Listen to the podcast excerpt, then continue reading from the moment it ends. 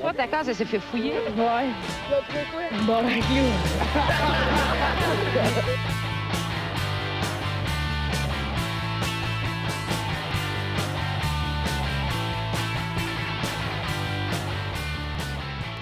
Alright, salut tout le monde, bienvenue on se parle le casque, épisode 203. 203, man. That's it. 203. Yes. Yes.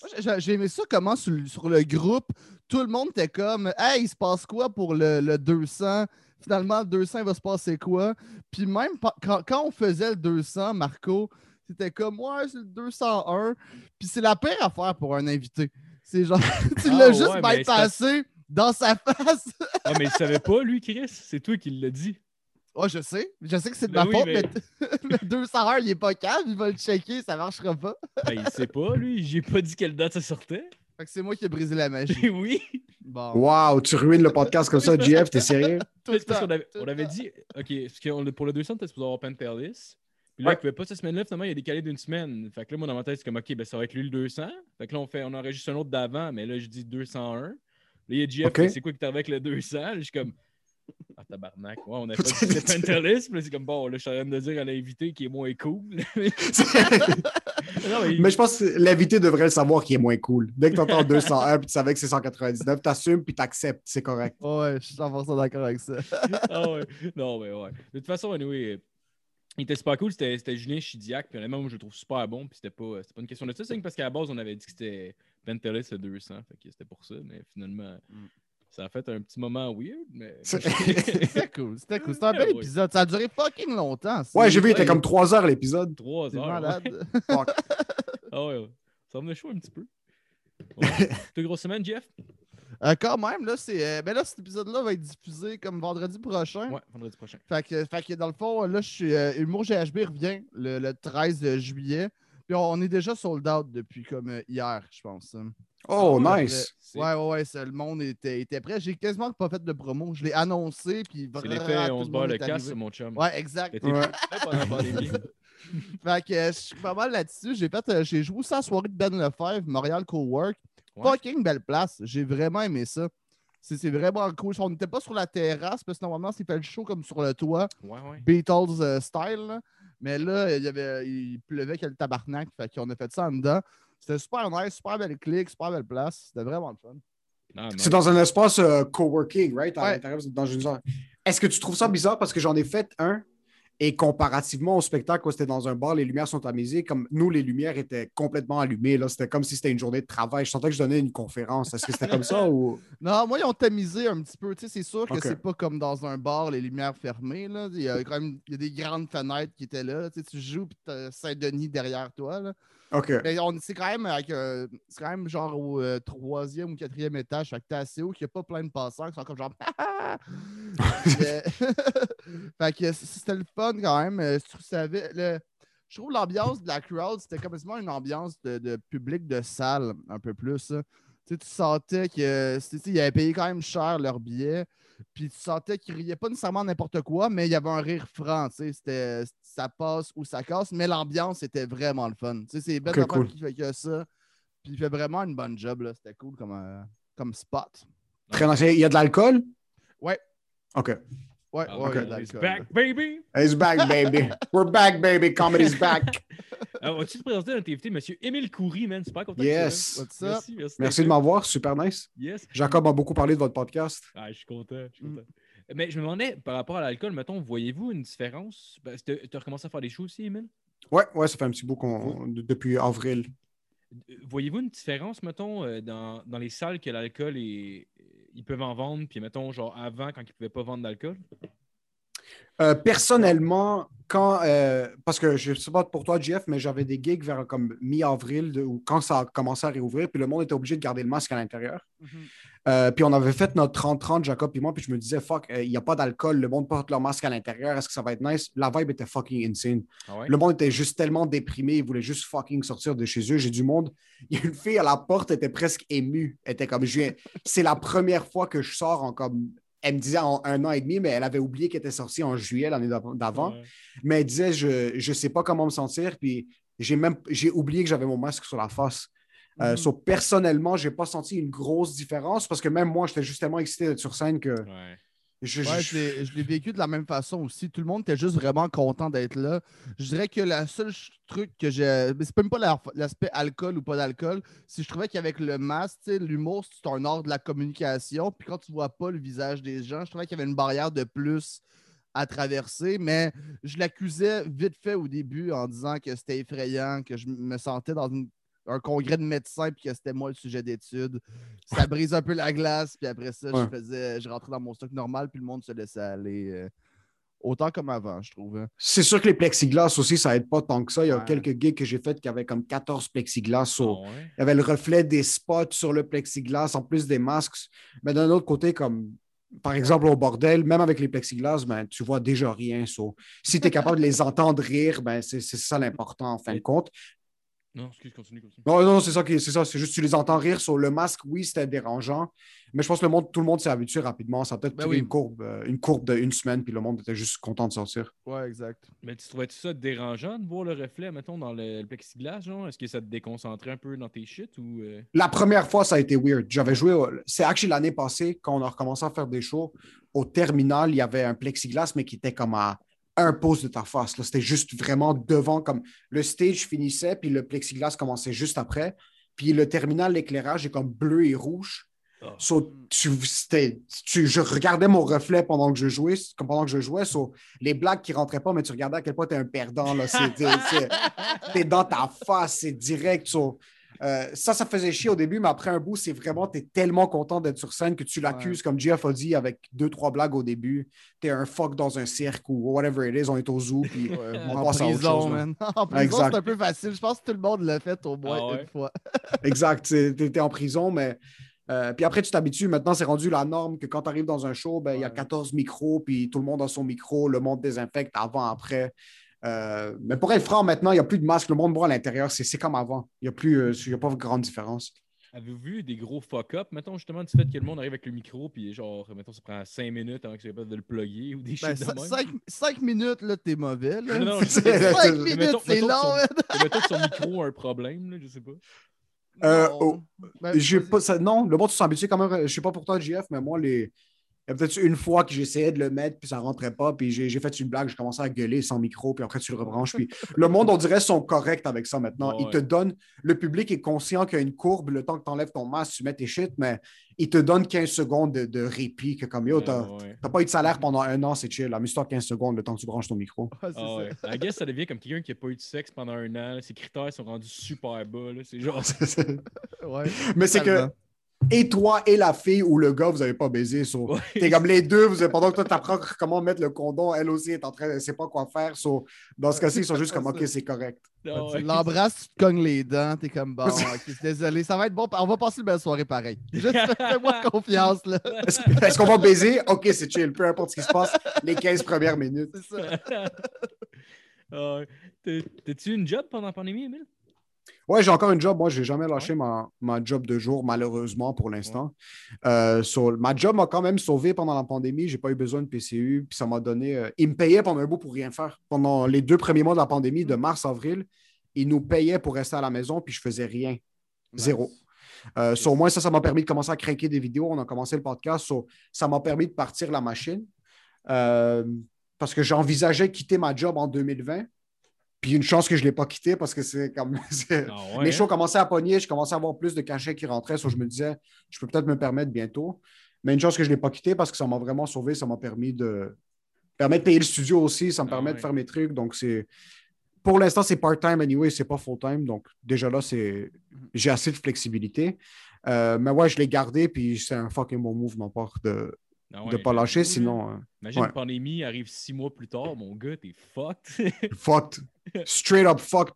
De, de- de A à Z en bas par-dessus. Puis en plus, moi puis ma blonde, on commençait à chercher un condo, on commence à pour euh, déménager et tout. so, on ne pouvait pas se permettre, je ne peux pas me permettre. non, la banque ne va pas accepter des cachets une fois ou trois semaines, euh, des 25 places puis des coupons de bière. so, ils, doivent, ils doivent voir que mon numéro d'assurance sociale est actif parce que je ne peux pas débarquer avec une boîte de souliers remplie de billets de vin froissés. Ouais. Ah non, c'est clair. Toi, on n'a jamais parlé de Jeff, mais ça t'a-tu euh, stressé pendant un bout? euh, parce que, genre, Ouais, tu la PCU est arrivée à sa fin?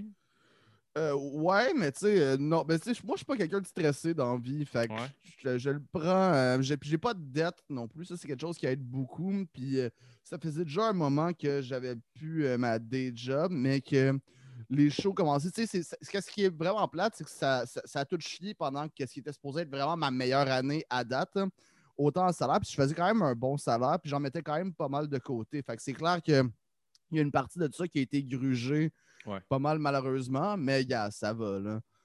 Tu sais, on- Tu travaillais quoi où? euh, tu travaillais où avant, Jeff? Euh, J'ai tout le temps travaillé dans la restauration. puis C'est souvent- restauration, OK. Ouais, puis souvent, qu'est-ce que je faisais, c'est que euh, je travaillais juste l'été, puis après ça, toute l'année, euh, je faisais des shows euh, tout le temps, puis je lâchais la job, puis je retournais là l'été, où je gardais un ou deux chiffres euh, par-ci par-là, de temps en temps. Puis là, ça faisait, je pense, là, la- l'année de pandémie, là, moi, je, je- déjà, je suis pas bon avec les chiffres. Là. Je sais même plus ça fait combien de temps que je fais juste de l'humour. là. Fait que je pense que depuis deux, deux ans, mettons, c'était pas mal juste ça. là. OK, fucking nice. T'as as pris le, le hit, puis tu t'es dit, fuck it, je vais le faire.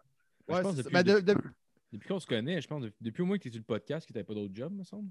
Ouais, ben c'est pour ça, ben c'est pour ça, c'est deux, trois ans, là, je sais plus. Ouais. La, la- la dernière année, je sais même pas c'était quoi.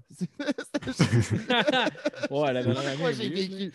Il y avait de l'argent qui rentrait de quelque part, je sais pas où, ça. mais l'argent rentrait, je pose pas de questions. j'ai- écrit des blagues, mais je les faisais pas. Fait que je suis ça, être payé pour faire de l'humour aussi. je- Fait que la dernière année, je- moi, je l'efface, là, elle compte pas. Là, fait que deux ans encore. là. Mais c'est peut-être trois. Ah, Ouais. ouais. Ah ouais. Tu te rappelles-tu ta première fois? Oh non, excuse, vas-y. Non, vas-y, vas-y, vas-y. vas-y. Tu te rappelles-tu ta première fois sur scène? Puis c'est quoi, c'est quoi qui t'a motivé à, mettons, essayer le stand-up? Ouais, moi, j'ai ma première, première fois sur scène, actually, c'est ironique parce que c'était à secondaire. Il y avait genre un show de secondaire 5. Euh, c'était secondaire 4 ou 5, anyways. Puis dans le temps, je ne savais pas c'était quoi le stand-up. J'avais pas. euh, J'écoutais, mais moi, j'étais fanatique de Gad. J'étais un, un- Ouais. Gad Elmaleh. Parce que dans ma communauté, c'était lui le king de l'humour. Dans le temps, Ouais. c'était pas mal le seul qui nous, nous représentait, comme avant Rachid, puis avant, euh, avant tout le monde. Ironiquement, j'avais pris un numéro de Gad que j'ai fait au spectacle, au Ben spectacle non. genre de, de Noël. Puis c'était pas comme c'était annoncé que je faisais comme une représentation de ce. Comme si c'était une pièce de théâtre. Genre, je faisais Ouais, pas. ouais. euh, je me suis pas dit c'est mon matériel, c'est moi qui fais rire ça avec le Mhm. monde. Puis ce qui s'était passé, c'est qu'avant de faire le numéro, j'avais eu un blanc du texte. Sur les premières deux minutes, j'avais juste riff, j'avais juste improvisé. Puis Ah ouais? mon premier spectacle, c'est un spectacle de Noël à mon secondaire, puis il y avait 900 personnes dans le gymnase. Damn. C'était comme, c'était pacte, c'était plein à craquer, puis j'avais tellement de stress avant le show. Je suis monté, j'ai fait ma première blague, puis man, je je- je sais pas c'est quoi se faire masser la prostate, mais c'est ça se faire masser la prostate. J'ai fini le spectacle. Puis les blagues qui sont le mieux rentrées, c'était mes blagues au début. Comme le reste du numéro est fucking mieux rentré parce que c'est pas mes blagues de un, puis de deux, le monde aimait Gad à mon école. so- Mais les- Ah, je suis rentré, puis j'étais tellement l'excitation, l'adrénaline, le stress, j'étais pas capable de marcher. J'étais en arrière de- du stage, puis ça m'a pris un bon 5-7 minutes juste prendre ma respiration. Puis j'étais comme, putain de merde, qu'est-ce qui vient de se passer? Là? Ah J'ai ouais, hein? j'ai aucune idée. So, ça, c'était ma première, première fois. Puis j'avais fait un peu de théâtre au, au- au secondaire aussi. Puis j'avais tout le temps des rôles humoristiques. Euh, puis après, j'ai fait cégep en spectacle une fois en 2012. Si je ne me trompe pas, c'était ma première année de cégep. Euh, ça, c'était mon numéro. Je ne pas voler le texte de personne. Ah ouais. Euh, après 2012, je n'ai pas fait de stand-up jusqu'en 2013. Même chose, j'ai fait une autre année en cégep en spectacle. Puis je pense que c'est à partir de 2013, j'ai commencé ici et là à faire des gigs un petit peu moins. Mais ouais, c'était ça ma première fois. Puis même, je sentais que je m'étais fait donner un coup de poing dans le ventre. Je suis comme, Yo, je veux ça. Je veux ça plus souvent. Ben oui, hein, c'est addictif. hein. C'est, Mais c'est, ouais. c'est- c'est- Le, numéro de Gad, c'est-tu le numéro du soccer que tu as pris? Non, mais euh, ça, c'est OK. Là, tu viens juste de te réaliser quelque chose, JF. Il y avait 17 niveaux de plagiat. C'est le numéro du ski. So, merde. Gad, Gad avait pris le numéro de Martin Matt Ah et ouais, moi, hein? j'avais pris, le numéro- j'avais pris le numéro. C'était le- C'était le numéro du ski. Ouais, j'avais. Euh, j'avais dit, mais encore une fois, juste pour être clair, j'avais dit clairement que c'était pas mon numéro, puis je l'avais juste Oui, joué comme ouais, si c'était Non, ça. bon, on comprend, c'est c'était des au affaires du secondaire, ça. J'avais 12 ans là, dans le temps, c'était pas. T'avais euh, 12 ans? Non, non, mais dans- j'avais 15-16 ans en secondaire Ouais, ouais. 5. Je, je pense que c'est ouais, c'est 16 ans, j'avais 16 ans dans le temps. Ouais.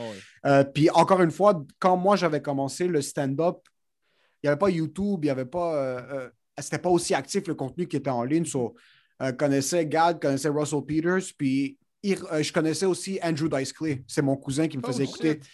Mon cousin me faisait écouter Andrew Dice Clay quand j'avais 11 ans. Ça. d'inspiration bizarre. tu sais, C'est Fucking bizarre. peu en passant, c'était Dice quand il était au Madison Square Garden. Puis moi, j'avais Ouais. j'avais 10, 11 ans dans le temps. Puis il commence Whippity Wappity, I'm gonna destroy your pussy. Puis là, tout le monde commence à applaudir parce que je sais pas si vous connaissez bien le matériel de Dice. Ouais, C'est quand même. Comme Mike Ward est cute comparativement à Dice. Comme c'est les, les- c'est des jokes qui sont fucking wrong. So, c'est un peu, ouais, mes inspirations étaient un peu bizarres au début. Mes repères n'étaient pas vraiment là. Comme je voulais faire des jokes de pénis, mais il y avait juste comme des jokes d'arabe qui sortaient au début, puis des jokes de mon père, puis mes jokes de ci. So, ouais, c'était c'était ça quand même mes, mes inspirations du début. Non, c'est drôle, ça. Puis aujo- aujourd'hui, mettons, c'est quoi t'écoutes? Y a-tu, mettons, euh, y a-tu du monde qui t'inspire encore? Ou ben, Attends un peu, je ne sais pas si j'ai le droit de faire ça, mais je sais pas si vous voyez qui est là. oh! Ah, nice. Ouais. Le- Moi, Louis, c'est le all-time OG. Je veux Hey. dire, c'est, c'est pas- c'est- Louis, c'est le meilleur humoriste de l'histoire. Y a pas, pour moi, c'est, Ouais, il est fort. c'est que j'ai commencé à être inspiré par des gars comme Gad, euh, euh, des gars qui ont du matériel très ethnique, Russell Peters. Puis c'était beaucoup, j'étais pas vraiment connecté avec l'humour québécois. Ça m'a, ça m'a pas vraiment, euh, ils n'ont pas été capables de me chercher jusqu'à temps que je commence à en faire. Puis c'est là que j'ai découvert des gars comme Simon Gouache, Adib. J'écoutais pas vraiment Louis-José Aude, mais c'est là que je me suis dit, comme, OK, ce gars-là a une énergie qui est vraiment différente, qui est nice. Mike Ward. Euh, puis c'est quand j'ai commencé à écouter Louis, c'est là que j'ai arrêté de faire des jokes que ethniques. Vraiment des trucs, je me suis dit, comme, moi aussi, je me sens comme de la merde, puis je vais en parler des fois. Moi aussi, je suis un dégueulasse. Comme je peux pas cacher ça au monde du fait que je me fucking masturbe avec du yogourt au bleuet. Comme il faut que je le. Et je veux parler de ces shit-là. Je veux faire du matériel qui est plus raw puis qui est plus moi. So, dans le temps, j'écoutais beaucoup, beaucoup Louis. Euh, ces temps-ci, je te dirais, on dirait que consommer du stand-up, puis je sais pas pour toi, Jeff, si c'est la même chose. Autre que quand je suis live puis j'écoute du monde live, on dirait que j'écoute beaucoup moins de stand-up sur YouTube, sur Netflix. Puis C'est plus des podcasts.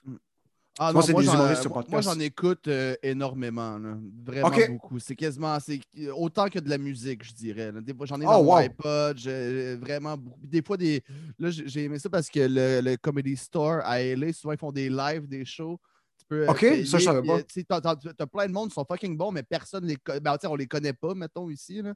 Ils sont pas dans la sphère. euh, ben, C'est, mettons, mettons, notre niveau à nous deux, mais version LA, genre.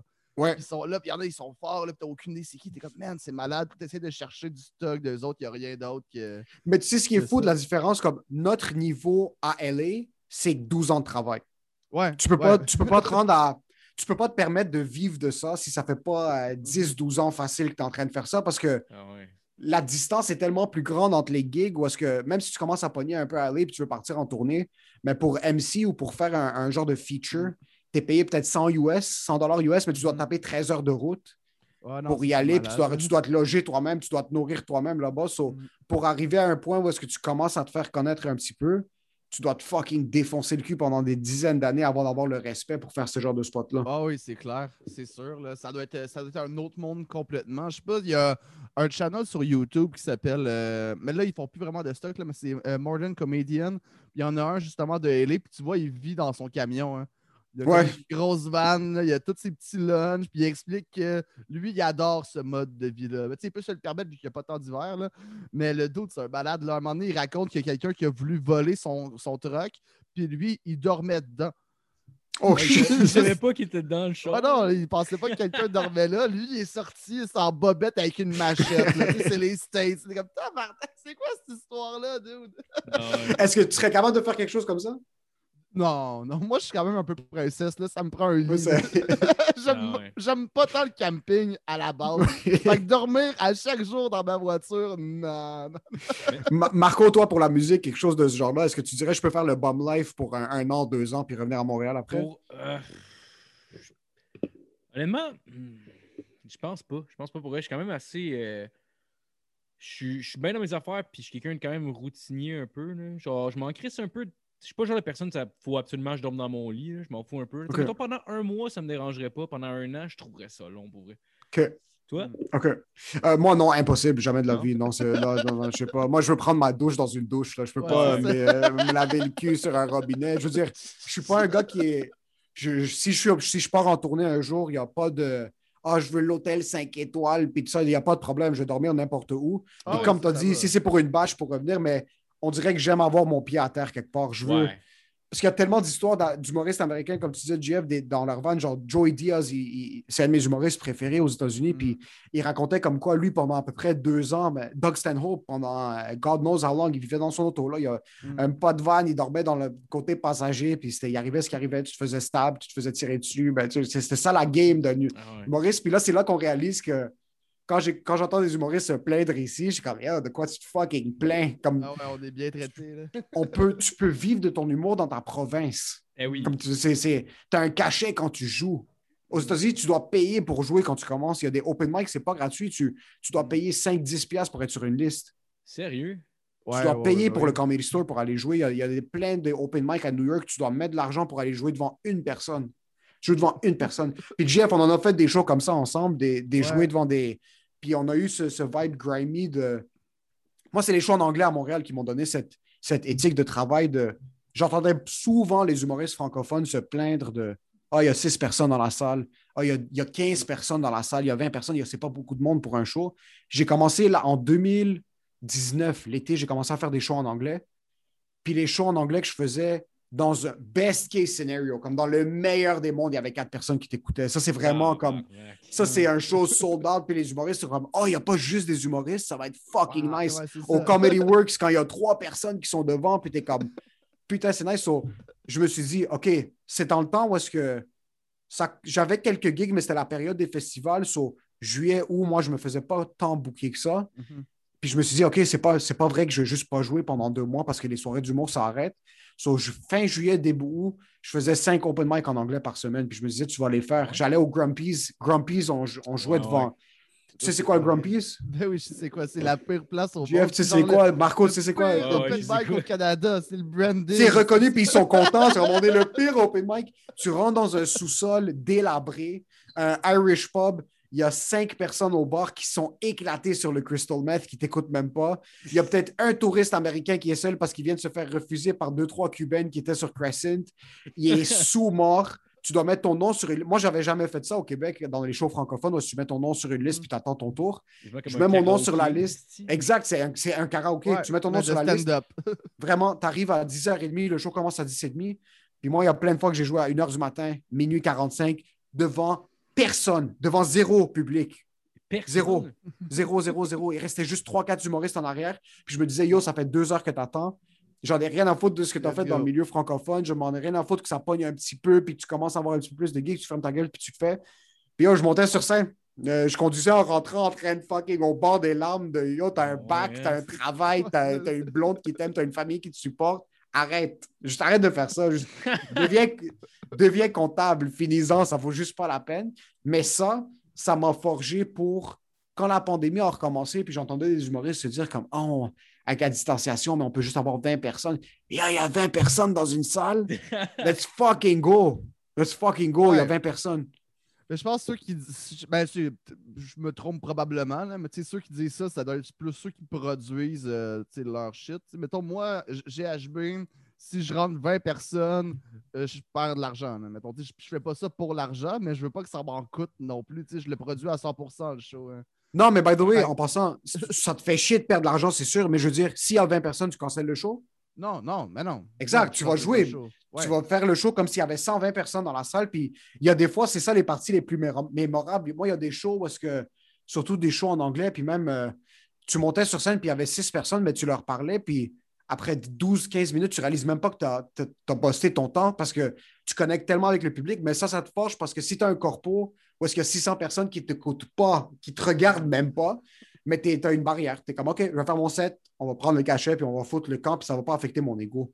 Mais, mais quand, quand tu jouais devant personne, je veux dire, tu t'accrochais à quoi, mettons? Tu faisais juste essayer de gonner ton stock le plus vite possible. une répétition. Là. Ah, man, moi, j'ai une déjà fait- répétition. C'était un, un 30-30 que j'étais avec euh, Marco Métivier. Ouais. C'était booké euh, deux euh, têtes d'affiche. Puis c'était un gros bar, là. C'était gigantesque. Il y avait comme quatre personnes, pas assis ensemble. Bon, là, on est comme c'est c'est ridicule. là. Puis euh, il y a deux des personnes qui étaient là, c'était les commanditaires de la soirée. Oh, Fait wow, que, wow. on, on- fait le show pareil, 30 minutes chaque, 300 pièces cash. Après, on est comme quoi? C'est c'est quoi ce- C'est-? Ouais. Ouais, Mais tu vois des gigs comme ça? C'est ça? Mais je veux dire, il y a du monde qui se vont. je comprends que le producteur va. C'est sûr qu'un producteur, ça va le faire chier parce que son but, c'est de faire l'argent. Comme Mhm. veux, veux pas, tu veux au moins break-even. Tu veux pas que ça te coûte de l'argent faire ouais. une soirée. Mais pour un humoriste qui se fait inviter, puis que. Yo, il y a des gars comme Daniel Tirado en passant qui vient ici, puis qui pète tout, il sell out des salles, il est booké Ouais. au bordel, il fait juste pour rire.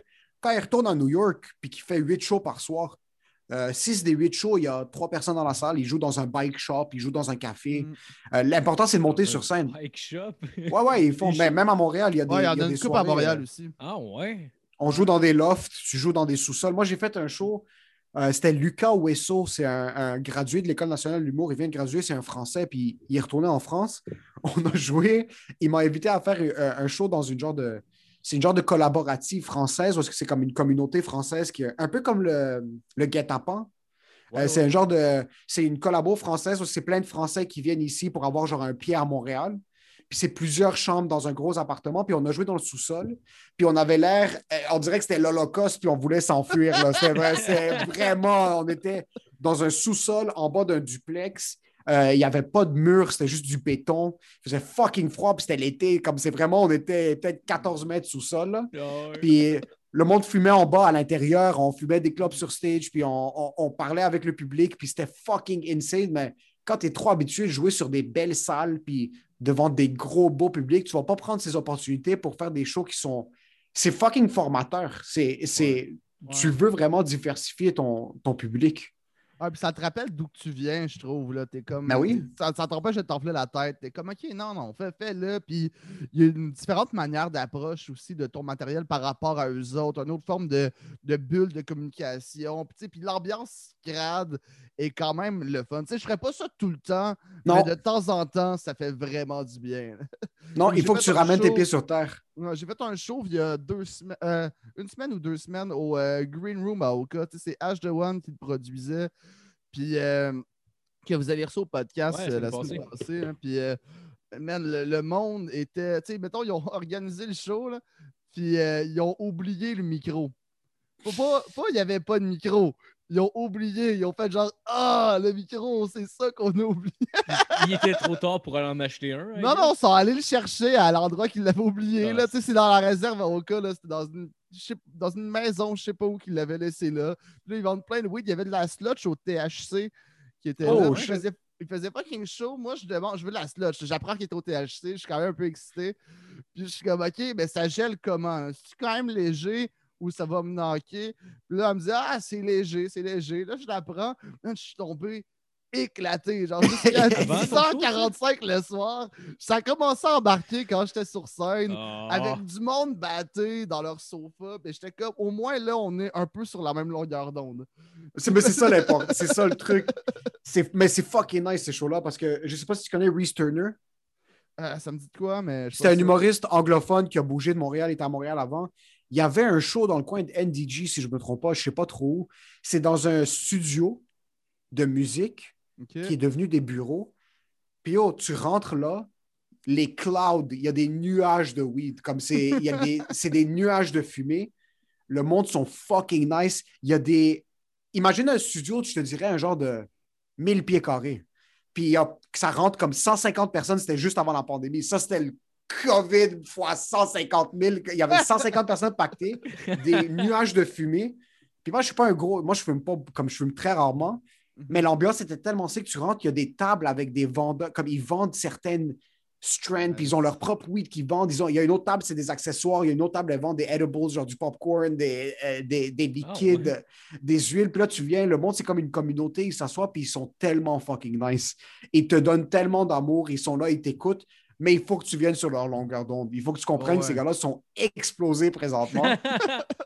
Ah oui, tu peux pas arriver genre, hey, what's up, tout le monde? Hey, on va faire. oh, oh, oh, oh. Ouais, ouais, ouais, ouais, ouais, non, non. tu leur parles lentement, mais tu prends ton temps puis tu leur communiques. Puis c'est ça que je trouve qui est fucking nice à Montréal, c'est qu'il y a, il y a- tu peux faire un show n'importe où. Tu fais des shows dans des parcs, tu fais des shows dans des appartements, tu fais des shows dans des salles, dans des bars. C'était quoi, mettons, le, le public qui a le plus clashé avec ton style d'humour, mettons, qu'il a fallu plus que tu t'adaptes pour euh, fitter avec? Ah, j'ai fait un show au, euh, euh, au Festival libanais. C'est Ouais. sur, la, sur la 15. C'est un Ouais, genre ouais, de festival. C'est bord de la, de la quatre- entre la quatre- genre à côté du, euh, du exactement. cinéma. Là. Exactement, juste en arrière.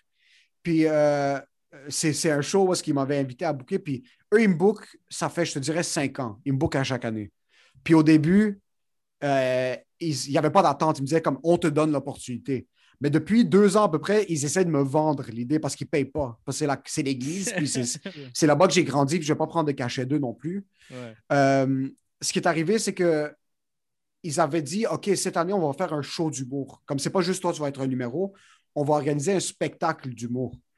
Je suis comme OK, c'est nice. Ouais, ça va être, on book le on book la salle Claude Legault à Montmorency, c'est 200 personnes.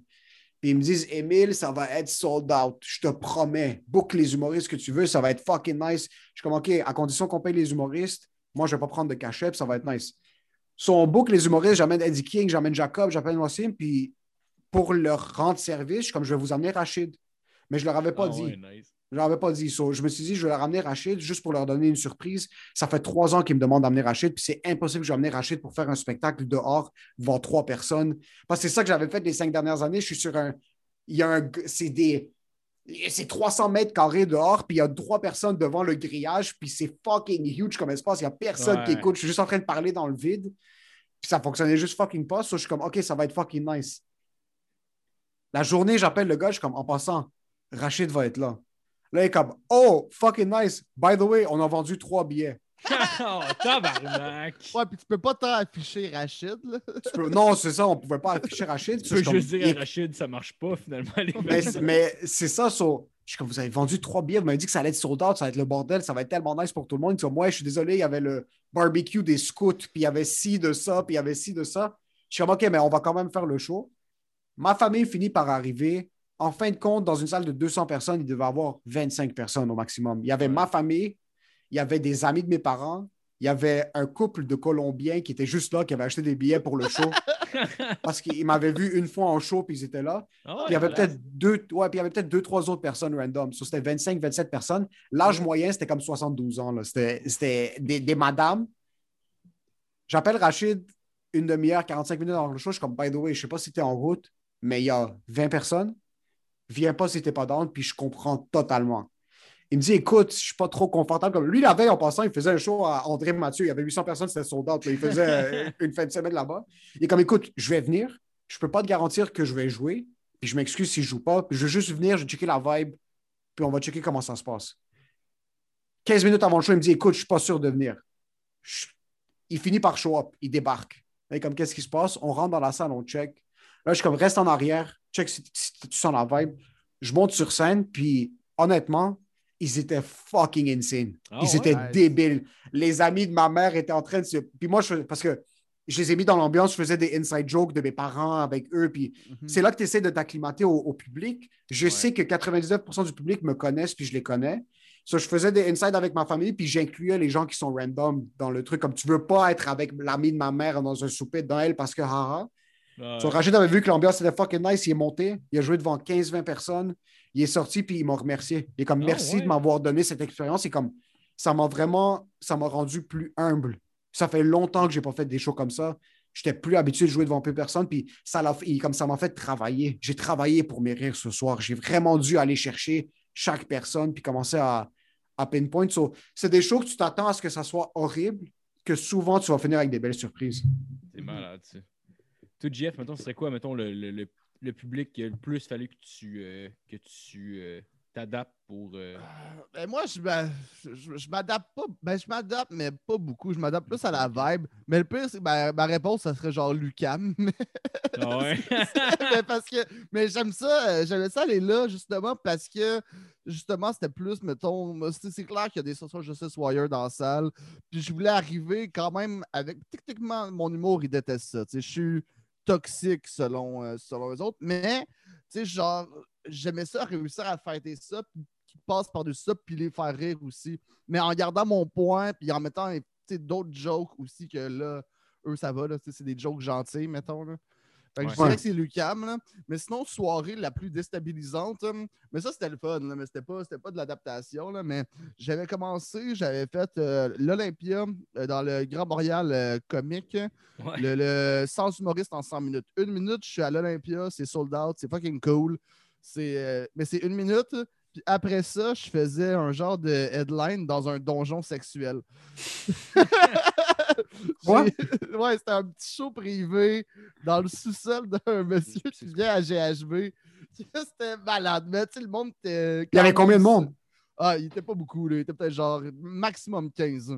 Mais OK. dans le petit sous-sol. Tu sais, j'avais pas besoin de micro, là, techniquement. Ils m'ont donné un pénis à m'emmener dans les mains pour que ça soit le micro, un pénis en bois. C'est fucking monsieur- nice, ça. Ouais, le monsieur, il en sculpte plein. Il y a un armoire de pénis en bois, là. Comme, What the fuck? C'est son donjon personnel ou c'est sa business? Euh, ben, je pense que c'est les deux. Il y a- ça a l'air d'être une genre de commune. En bas, en bas ben, donjon sexuel. Je sais pas si c'est comme ça que lui, il l'appelle, mais pour moi, c'était ça. Tu sais, il y avait une chaise. Ok, ça se peut que c'est même pas ça, c'est juste un bar, mais comme en fait, en fait, compte, ça finit en Ah, ben, orgie. Ben, ouais. C'est un donjon, à mon avis. il y avait une Il chaise peu de bars qui avec des menottes sur les murs. Ben, non, ben, il y avait des chaises fucked up, là, des chaises sculptées vraiment belles, là, en bois, avec comme des yeux d'animaux dedans, des plumes, une chaise que tu peux vraiment être attaché, puis que t'es comme, Hmm, ça, c'est pas. euh, ça, dans, peu importe la culture, ça, c'est pas faire l'amour, c'est sûr et certain. Est-ce que tu as eu un feeling de genre, pas des avances, mais comme. Est-ce que c'est comme un, un club d'échangistes, un genre de un truc comme ça qui, ou pas vraiment?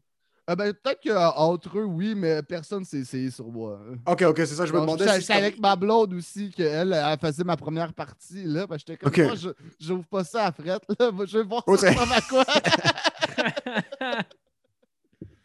c'est fucking drôle. Ouais, ouais, fait fucking l'Olympia, le donjon sexuel. Le donjon sexuel, la vie de rockstar. Ouais, mais c'était malade parce qu'en plus, t'avais le- la l'after party pis tout ça, t'avais des plein de drinks, t'es comme genre, oh shit, je suis glamour un peu, alright, faut que je m'en aille. Tiens, parle dans ma graine. Euh, euh, ouais. Sinon, que sinon je dirais que c'est ça. Non. Euh, Qu'est-ce que t'as dit, Marco? Non, non, je, je m'en allais faire une transition. ben, je- Le style zoom de merde, il y a tout le temps T'as de la difficulté, hein, on dirait, Marco, des fois. Avec zoom, ouais. Avec C'est zoom, pas ouais. comme si c'était le 203e épisode, au moins. Non, mais le pire, en vrai, en vrai, ça me dérange pas puis j'assume plus. Sauf qu'avec Zoom, on dirait qu'il y a tout un petit délai. Fait que là, c'est comme, OK, il y a un silence, je vais faire une transition. Puis là, pendant que je fais ma transition, j'attends la personne qui finit sa phrase après un silence. Je suis comme, en tabarnak, j'ai coupé quelqu'un. Ça fait partie de la game. Non, ouais, ouais. En tout cas, Louis, c'est pas grave. mais, mais ouais, Emile, euh, t'as fait, t'as fait- tu écoutes euh, dernièrement, justement, qui est sorti cette semaine. Je me demandais comment comment t'as trouvé ton expérience puis comment ça s'est passé, mettons, à partir du moment où tu t'es fait inviter, genre? Comment- C'était comment- fucking insane. C'était c'était juste euh, l'expérience all in all. Mike puis Michel, Yann aussi sont. Même quand tu arrives là-bas, tu es accueilli comme un roi. là. C'est c'est- c'est juste une. Ils te rendent super confortable dès le début. C'est c'est le chilling dans la loge avant. et tu discutes avec Mike, avec Michel aussi. Euh, moi, c'est. Nous, ça fait un petit bout, Jacob. Moi puis Jacob, on a commencé le podcast il y a. euh, ça fait, on est à 60 épisodes, so il y a un petit peu plus qu'un an. Puis quand on l'a commencé, on s'est dit, mais je, je, je lui ai dit straight up, comme si jamais je fais sous écoute. Parce que lui, il l'avait fait déjà plusieurs fois. Je suis comme si on le fait, ça va être ensemble, c'est sûr. J'ai un feeling qu'il va arriver quelque chose. Puis on a juste commencé à craquer du contenu, craquer du contenu. On craquait des sketchs. On, en- on a sorti, je pense, 50 sketchs depuis septembre.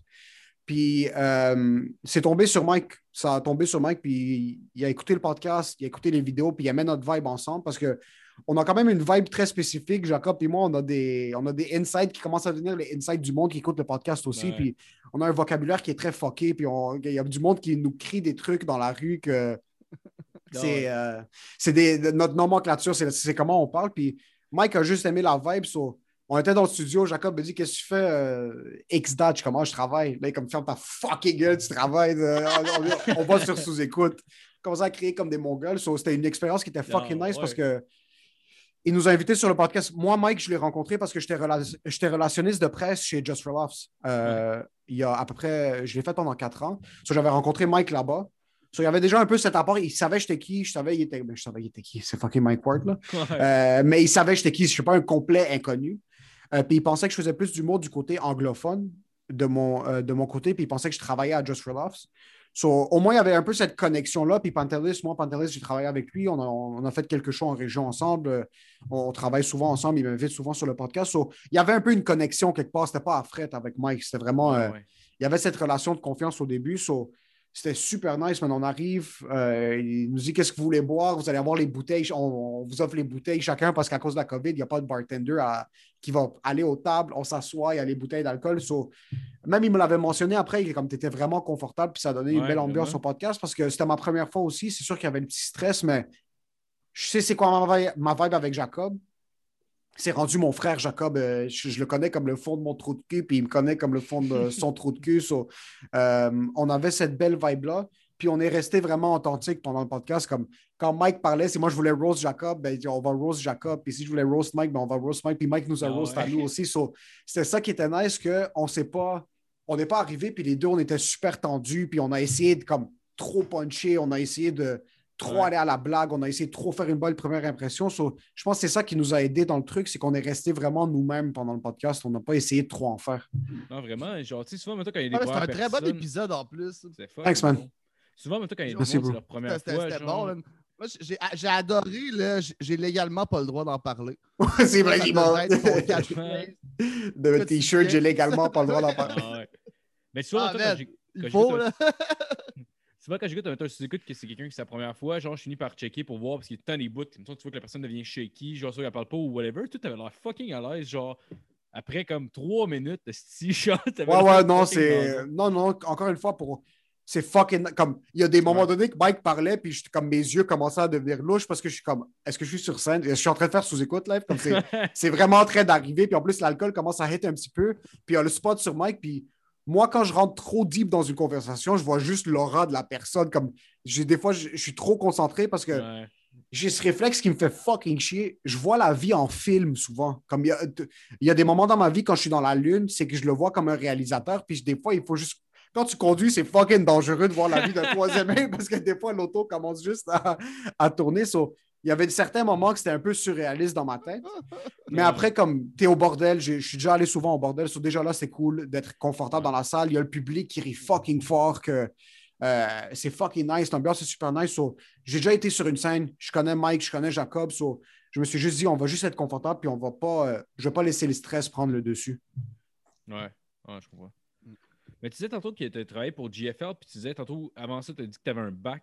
C'est quoi, dans le fond, as-tu fait un bac pour être relationniste de presse, quoi? Non, pas du tout. Moi, euh, c'est fucking drôle. J'ai fait un bac en administration juste pour avoir un bac, pour montrer à mes parents que j'ai un, que j'ai un bac. Puis c'était comme la. En business, là, c'était un truc super général. J'étais fini administration au cégep. J'ai fait administration Ah ouais? à l'université, puis c'était juste pour avoir un bac puis finir. Euh, mais moi, ce qui arrivait, c'est que ma manière de percer dans une industrie est fucking weird. Parce qu'à la place de me dire je veux percer au Québec en français euh, en tant qu'humoriste, je vais juste faire le plus de shows puis je vais me pointer. Je suis pas très PR. C'est, ironique que j'ai travaillé en PR parce que moi, dans les shows, j'avais de la difficulté à aller voir le monde puis parler avec le monde. Puis je Ah suis connecté avec les humoristes pour aller comme Ah, tu peux me donner un spot puis tout ça. So, je me suis dit, fuck, comment est-ce que je peux rentrer dans l'industrie par la porte arrière? So, je suis comme, OK, je- je- sur Saint-Laurent, il y a Juste pour rire, puis c'est le plus gros festival d'humour au Québec. Je vais appliquer à Just for Laughs. Je trouve que Just for Laughs, c'est le milieu anglais. En français, je vais pouvoir percer en tant qu'humoriste. Puis si je veux me faire des connexions du milieu anglophone, il faut que je trouve une manière business de la faire parce qu'il n'y a, a pas de milieu anglophone au Québec là, en, Ouais. en humour. C'est vraiment le bordel. Mais moi, j'avais, moi, j'ai étudié business marketing. So, je me suis dit, je vais appliquer comme pour le, le département de marketing à Just for Laughs. J'envoie mon CV, puis j'envoie une, une lettre, pas une lettre de recommandation, une lettre de présentation, mais c'était bourré de blagues. J'ai juste rempli le texte de blagues. Je Ah, me suis dit, c'est comme, pensais- Tu pensais que ça allait être meilleur pour tes je me suis dit, je me suis dit en marketing, ils veulent quelqu'un d'original pour un stage en passant. C'est un stage non, non rémunéré. Ok, ouais, ouais. So, j'applique pour marketing, j'envoie un texte bourré de blagues. Je me suis dit, je vais me démarquer du reste du monde parce qu'ils engagent juste du monde anglophone là-bas. C'est juste des universités anglophones, McGill, Concordia, ce genre de choses-là. Je reçois un email du euh, gérant du, du département de relations de presse. Il me dit Écoute, ils n'ont pas besoin de monde en marketing, mais nous, on cherche en relations de presse. Est-ce que tu sais c'est quoi? Est-ce que tu as de l'expérience? Eh, Ben oui, ben oui, je sais quoi les relations. Ben, ben oui, t'es sérieux? So là, cette journée-là, pour, pour l'entrevue, il me dit Est-ce que tu es libre jeudi à telle heure? Ben, ben oui, c'est c'est- ça que je suis libre, jeudi à telle heure. J'avais un examen final, comme c'était un de mes derniers examens pour mon bac. Je finis mon examen en 45 minutes. Je cours vers le métro. Puis pendant que je suis en train de courir vers le métro, je suis en train de lire tous les keywords pour le PR. Comme c'est Wow. quoi un, un- un- c'est quoi un press, un press release, c'est quoi un boilerplate, c'est quoi un backdrop, c'est quoi ci, c'est quoi ça? Je m'assois. Il n'y avait aucune question sur le PR. Ils n'en avaient rien à foutre du PR. Ils voulaient juste voir si j'étais un violeur ou un crackhead. C'était juste ça. Là. Il n'y avait pas de. Puis si tu l'étais, là, tu étais pris dans l'équipe. hein. Là, c'était. Bienvenue. Chance que j'avais violé quelqu'un il y a trois ans parce que. So, finalement, ils m'ont engagé dans l'équipe de PR, puis c'était la meilleure chose qui a pu se passer parce que mon stage était non rémunéré, mais l'équipe de PR, leur job, c'est de prendre les humoristes américains, puis les humoristes de l'extérieur, puis les amener faire des entrevues à la radio, puis à la télé. Sur CTV, euh, euh, whatever it is, Bell Media, euh, Chaume, tous ces genres de choses-là, toutes les, les grosses stations de radio. Puis moi, j'étais fucking chanceux parce que pendant mon stage, les juniors avaient des mental breakdowns chaque semaine. Si tu travailles, tu travailles 100 heures semaine, tu quittes pas, tu es au Ah bureau tout le temps. Tu es tout le temps au bureau. Sur eux, pendant qu'ils étaient en train de faire des mental breakdowns, le gérant était comme c'est qui qui va aller superviser les caméras à, à Wilfrid Pelletier? Oh, c'est moi. OK, cool. C'est qui qui va être à 5h30 du matin avec l'humoriste, euh, avec fucking euh, Sébastien? Oh, moi, je vais y aller, je vais conduire, je vais revenir. C'est qui qui va aller voir cet humoriste-là? So, pendant que les juniors étaient en train de craquer sous la pression, moi, ça m'a permis de. Moi, j'étais un crack fiends. Moi, j'étais un crackhead. Je suis resté. J'ai dormi dans le bureau trois nuits. Euh, Non. ouais, ouais, moi, je dormais dans le bureau parce que ce qui arrivait, c'est que je rentrais le matin pour faire les entrevues avec les humoristes. Puis j'ai rencontré des humoristes en pensant que je ne suis pas supposé avoir rencontré dans ma vie. là. Ça m'a vraiment donné le, Ouais. la porte arrière. Je faisais les entrevues le matin à 5h30, 6h le matin pour les morning radio. J'allais au bureau toute la journée, puis le soir, il y avait les caméras des, des nouvelles qui allaient filmer le spectacle. Puis je me portais tout le temps volontaire. Ça, je finissais les shows à minuit, minuit et demi. Là, je suis comme fuck, est-ce que je me retape la route pour être de retour ici à 5 h le matin? Mais fuck it, je dormais dans le bureau. Je dormais Ah sur la ouais. chaise pendant, pendant 5 heures. Euh, Je crashais dans l'auto. euh, je... Surtout les deux dernières semaines du festival, c'était le bordel. Mais ce qui me fait fucking rire, c'est que PR, j'ai rencontré plein d'humoristes. J'ai rencontré plein de stations de radio qui m'ont. Ça m'a vraiment aidé dans ma carrière d'humoriste plus tard. Mais je regardais le monde de marketing, qui était la job que j'étais supposé avoir. Ils donnaient des flyers dans la rue. Ah, t'es sérieux? Wow. Ils donnaient des flyers dans la rue. Ils, faisaient des jobs de merde. Ils, ils allaient mettre des flyers avant le show dans la salle de spectacle. Pendant que moi, j'étais le chest bombé à backstage. en train- C'est comme ça que j'ai rencontré Mike. C'est qu'il y avait, il y avait une entrevue avec Pornhub. Puis c'est moi qui devais lui Ah, faire ouais. signer le, le release. Ouais, il y a une année, Ouais. Pornhub, ils avaient sponsor le le- Nasty Show. Ouais, Ah, ouais. Ah, Ouais, il, y avait Pornhub, il y avait Flashlight, les, euh, les fake vagins. Ouais, c'était ça, les deux sponsors. Ah, Puis c'est là que j'ai rencontré Mike. Puis même quand il a commencé à se faire. euh, quand il y avait la poursuite euh, contre Jérémy Gabriel, il fallait qu'on écrive un, un press release, mais en français. Ça, c'est moi qui avais écrit le press release. C'est moi qui avait. Il fallait qu'on traduise un press release de l'anglais en français. So, c'est ça que, comme, quand je dis le backdoor, je me suis incrusté dans le milieu francophone. C'est comme j'ai sacrifié un été complet de ma vie. Puis Ah ils m'ont ouais. réinvité pour être junior l'année d'après. Puis, sur première année, j'ai travaillé deux mois gratuitement, 0 full time, 80 heures semaine.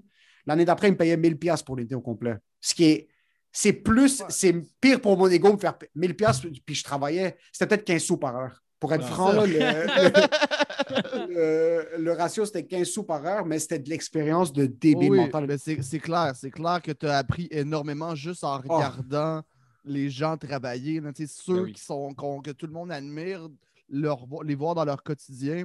Ton histoire me fait penser un peu à ce que Roman dit qu'il avait fait quand il faisait un petit stage non rémunéré à Juste pour rire, puis qui était la, la- ben, tu sais, toi, c'était pas ça, mais lui, il disait qu'il était vraiment comme la bitch. Là. C'est genre, va chercher des bouteilles d'eau, va faire ci, va faire ça. Mais en même temps, ça lui permettait d'observer tout le monde travailler. 100%. Que c'est- Puis ça, je pense, ça, ça, y a- y a- ça se paye pas. Là. Tu sais, C'est, c'est 100%. malade, là. La, la All Access Pass, parce que moi, dans le temps, les stagiaires, puis ça, c'est après mon année qu'ils ont commencé à changer ça après.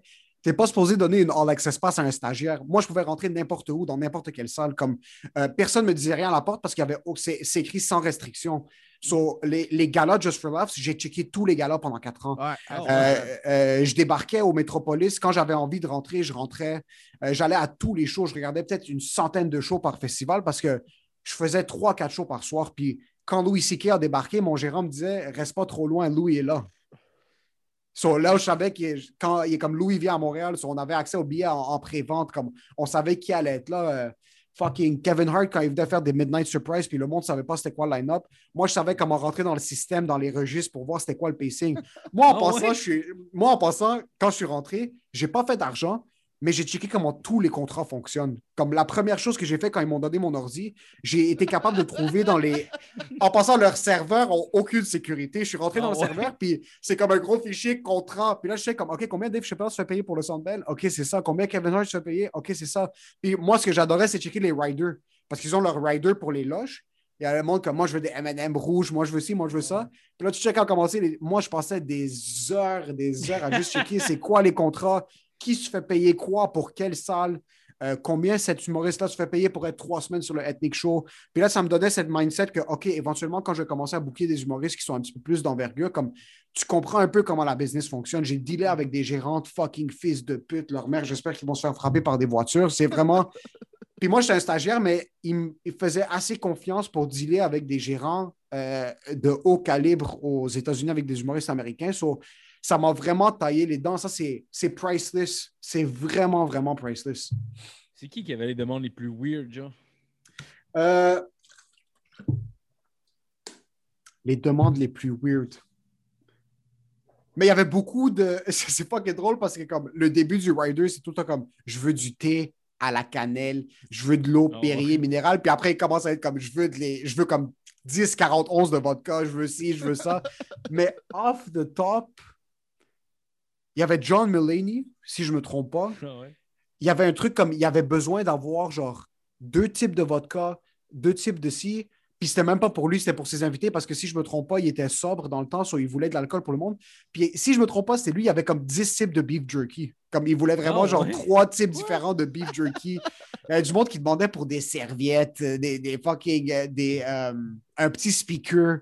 Il voulait qu'on leur achète un petit speaker, que le Ah, speaker ouais. soit comme il y a, euh, euh, qui d'autre? Il y avait c'est pas mal les j'ai pas il y avait personne étonnamment il y avait personne qui avait des demandes extrêmement fuckées puis la personne la plus Ouais. chill c'était Dave Chappelle en passant. Ah ouais? tout ce qu'il voulait c'était des clopes. Il y avait rien d'autre. il voulait juste fumer. Il avait rien à foutre du reste. Il voulait juste des clopes puis euh, quand j'avais fait, j'en parlais un peu sur sous-écoute, mais quand j'avais fait les, genre, les Gémeaux, mais à, à, à, à Toronto, les Canadian Screen Awards, Mhm. il était super nice, mais Dave, en passant, il fume partout. Il est à l'intérieur dans un café, il va allumer le. Ah. Il est juste il va allumer la- on est- il y avait un after party, il y avait un after party dans un bar qui était réservé pour eux. C'est un truc super exclusif à Toronto. Puis j'étais là-bas parce que moi, ma job, c'était rester avec lui. C'était moi puis le garde de sécurité, on était les points de contact. Puis euh, et, oh, il, il allume la clope dans le club, puis la, la propriétaire vient le voir et comme s'il te plaît, arrête. Il est comme Don't worry about it, don't worry about it. Dix minutes plus tard, la clope était allumée à l'intérieur, n'avait rien à foutre, mais c'est du monde qu'à ce point-là, personne ne lui dit jamais non, ça c'est compréhensible. Ah C'est ouais. compréhensible dans un certain côté que non, mais lui, il avait été super nice quand il était sobre avant le spectacle. Il fallait le sortir pour qu'il fume à l'extérieur, puis ça lui dérangeait pas. Man. Il disait fuck all. Ah ouais, il faisait juste il- sortir. Puis... Quand il était chaud, il s'en calissait. Quand t'es chaud, man, même moi, si je suis chaud, j'allume une clope dans un, dans un Ouais. hôpital, ils vont rien me dire. Man. Ouais, Qu'est-ce sauf que- toi, ils vont te sortir, Dave. Ouais, vraiment, ils vont- ils vont Chapelle, fusiller s'il le vous plaît. Exactement. Toi, ils vont te lancer dans les poubelles derrière. ils en ont rien à foutre. J'ai une passe, j'ai une passe, j'ai une passe. Ils en avaient rien à foutre, mais ce qui est fucking drôle, Excuse-moi, je suis très très drôle, ok? C'est exact. Exact. Mais ce qui était fucking drôle, c'est que moi, j'abusais de ma All Access Pass. Puis il y avait des salles qui ne me laissaient pas rentrer au début. Puis j'avais une technique pour rentrer. Puis ma gérante m'avait dit fais pas ça, fais pas ça. Mais si tu le fais, props. Je prenais, un, un fichier, je prenais des fichiers, genre un dossier vide, genre les dossiers beige. Je le mettais en bas de mon épaule. En dessous, en dessous de mon aisselle, Je- j'avais le téléphone, puis je faisais juste marcher en ligne droite. Puis je faisais semblant de parler au téléphone. Personne ne m'arrêtait. Oh, wow. en passant, faites ça avec une chemise noire, des pantalons propres, mais juste un fichier, tu peux rentrer n'importe où. Je faisais juste marcher en ligne droite. Mhm. Je rentrais à, à- à- à la- pas l'Olympia, parce que l'Olympia, euh, il- il- je l'ai- c'était rendu qu'après deux, trois ans, c'est le même monde qui travaille tout le temps. Mais il y avait une salle qui était fucking chiant. À la Maison Symphonique, ils sont fucking chiants là-bas. Ils laissaient jamais. All access, quoi que ce soit, tu devais être sur une guest list. Chaque fois, fichier juste là, je faisais juste marcher ligne droite, puis personne me, personne me disait rien. Ah, Mais il y a des histoires, il y a des histoires. Parce que Just for Laughs, puis c'est fucking bizarre parce que je savais pas que c'était comme ça. Puis je sais pas s'il y a beaucoup d'humoristes francophones que c'est comme ça. Mais le Hyatt, l'hôtel Hyatt, c'est là-bas que tout se passe. Puis personne check. Tu peux ne pas avoir de passe. Ils en ont rien à foutre. Puis en passant, tous les humoristes sont là-bas. Tous les humoristes américains sont là-bas, sans faute. Il y a des soirées où c'était debout quand, quand Dave Chappelle avait fait son show avec. euh, euh, fuck, le, le, le musicien, là, le guitariste, John Mayer. Ah ouais, T'étais debout, show Ouais, ils ont fait un show. Ils ont un Ah show qui s'appelle Control Destruction. Euh, puis c'est eux ensemble. C'est John Mayer fait 30 minutes, Chappelle fait 30 minutes, 45 Ah minutes. ouais. Puis ensemble, après, ils font un 30-45 minutes. Ils font juste riff, ils jouent, ils rient. C'est insane. Mais ces gars-là, à la fin de la soirée, ils doivent aller quelque part. Puis c'était au Hyatt, c'était connu. So, tout le monde débarquait là-bas. So, c'était fucking drôle de voir le monde qui sont juste en train de sucer la queue de Chappelle ou John Mayer comme, comme des Ah ouais. vautours. Le monde se pitch sur une personnalité connue comme si ça va leur donner quelque chose. Puis ça, c'est la chose la plus triste de la planète. Il n'y a rien de plus triste que comme tu es debout dehors, puis il y a juste du monde qui commence à courir après, puis euh, je vais rien faire pour ta carrière. Travaille. Ça. Travaille de ton côté. Ah ouais. Je sais pas, ben, il y a des gens, on dirait, sont, ils sont fascinants. Faut, faut les étudier, là, qui pensent que c'est en lichant le plus de cul que tu t'avances. Puis peut-être dans certains domaines, mais en général, quand tu te fais licher le cul, t'aimes pas ça. C'est- mais en- Il y en a peut-être là, qui ont un rapport de pouvoir à ça, mais ça se voit. Puis en général, tu sais, t'es- t'es comme, qu'est-ce que tu fais là? Tu par- Ouais. Parle-moi normalement à la place. Exact. Ouais. Exact. Comme... Juste sois nice, sois toi, puis sois pas genre Ah oui, moi, telle affaire, toi, toi. Non, non, Mais c'est- non, juste. La- la- Laisse ta langue loin de mon anus. Le moins possible. exact. C'est un peu dur de respecter quelqu'un qui se met en dessous de toi. C'est comme lui, Ouais, il ben se positionne ça, en dessous de toi, c'est un peu dur de genre de le considérer. si, Je sais pas. Ouais, mais de l'autre côté, le monde qui se pitch comme des fucking, des, comme des dindes sans tête, comme vraiment, tu vois, genre Kevin Hart doit se promener avec 45 personnes autour de lui parce qu'il n'est pas capable de juste marcher à l'extérieur. Comme, Ouais. qu'est-ce que ça te donne comme individu de crier puis juste de sauter sur la personne? Comme, c'est- mais je suis vraiment curieux de savoir quelqu'un qui a vraiment ses réactions quand tu vois Justin Timberlake dans la rue. Comme, si moi, Justin Timberlake, je suis en train de descendre dans le studio maintenant puis il est dans la réception, ça va être comme, oh fuck, c'est Justin Timberlake. Ah ouais. Mais, mais d'un autre côté, je, comme si je me piche sur ses souliers puis je lui liche les chevilles, comme, euh, et après, qu'est-ce que j'ai gagné en tant qu'individu sauf paraître comme un perdant? Non, c'est ça, Mhm. exact. là. Ouais, même, exact. même, même, mettons, je verrais. Honnêtement, là, il y a, il y a- je pense, je pense, mettons, à part si je verrais comme un fighter de UFC, genre qui vient de fucking loin, qui passe dans ma rue, genre à fucking Sainte-Julie, je vais peut-être demander de prendre une photo parce que c'est comme, c'est quoi les odds? Mais tu sais, je veux dire, même si je 100%. croise à peu près n'importe qui, genre, que, que je trouve cool, je vais pas aller demander une photo. À- dans le pire des cas, si ça donne que je peux avoir une conversation avec parce que ça donne de même, ça va être hot. Mais sinon, tu sais, je, Ouais. je vais pas arriver, genre, faire, hey, euh, je peux te prendre une photo avec toi, puis genre, t'es tellement cool. C'est comme, moi. C'est fucking. Ouais. Puis si tu as l'opportunité en passant de parler avec la personne, comme s'il y a un fighter UFC Ouais. que c'est ton fucking idole, Ouais. puis il est avec sa famille dans un resto, puis le gars est juste, qui est clairement inconfortable parce que tout le monde le regarde, Mhm. il y a un certain tact que tu vas avoir avec le monde. Exact. Mais si tu as l'opportunité juste d'avoir une discussion avec quelqu'un, tu fais juste lui parler, puis en fin de compte, à la fin de la conversation, il voit que tu es dans pour une photo, puis il te le propose. Il n'y a rien de fucking mal à ça. Non, non, mais euh, mais c'est euh, le.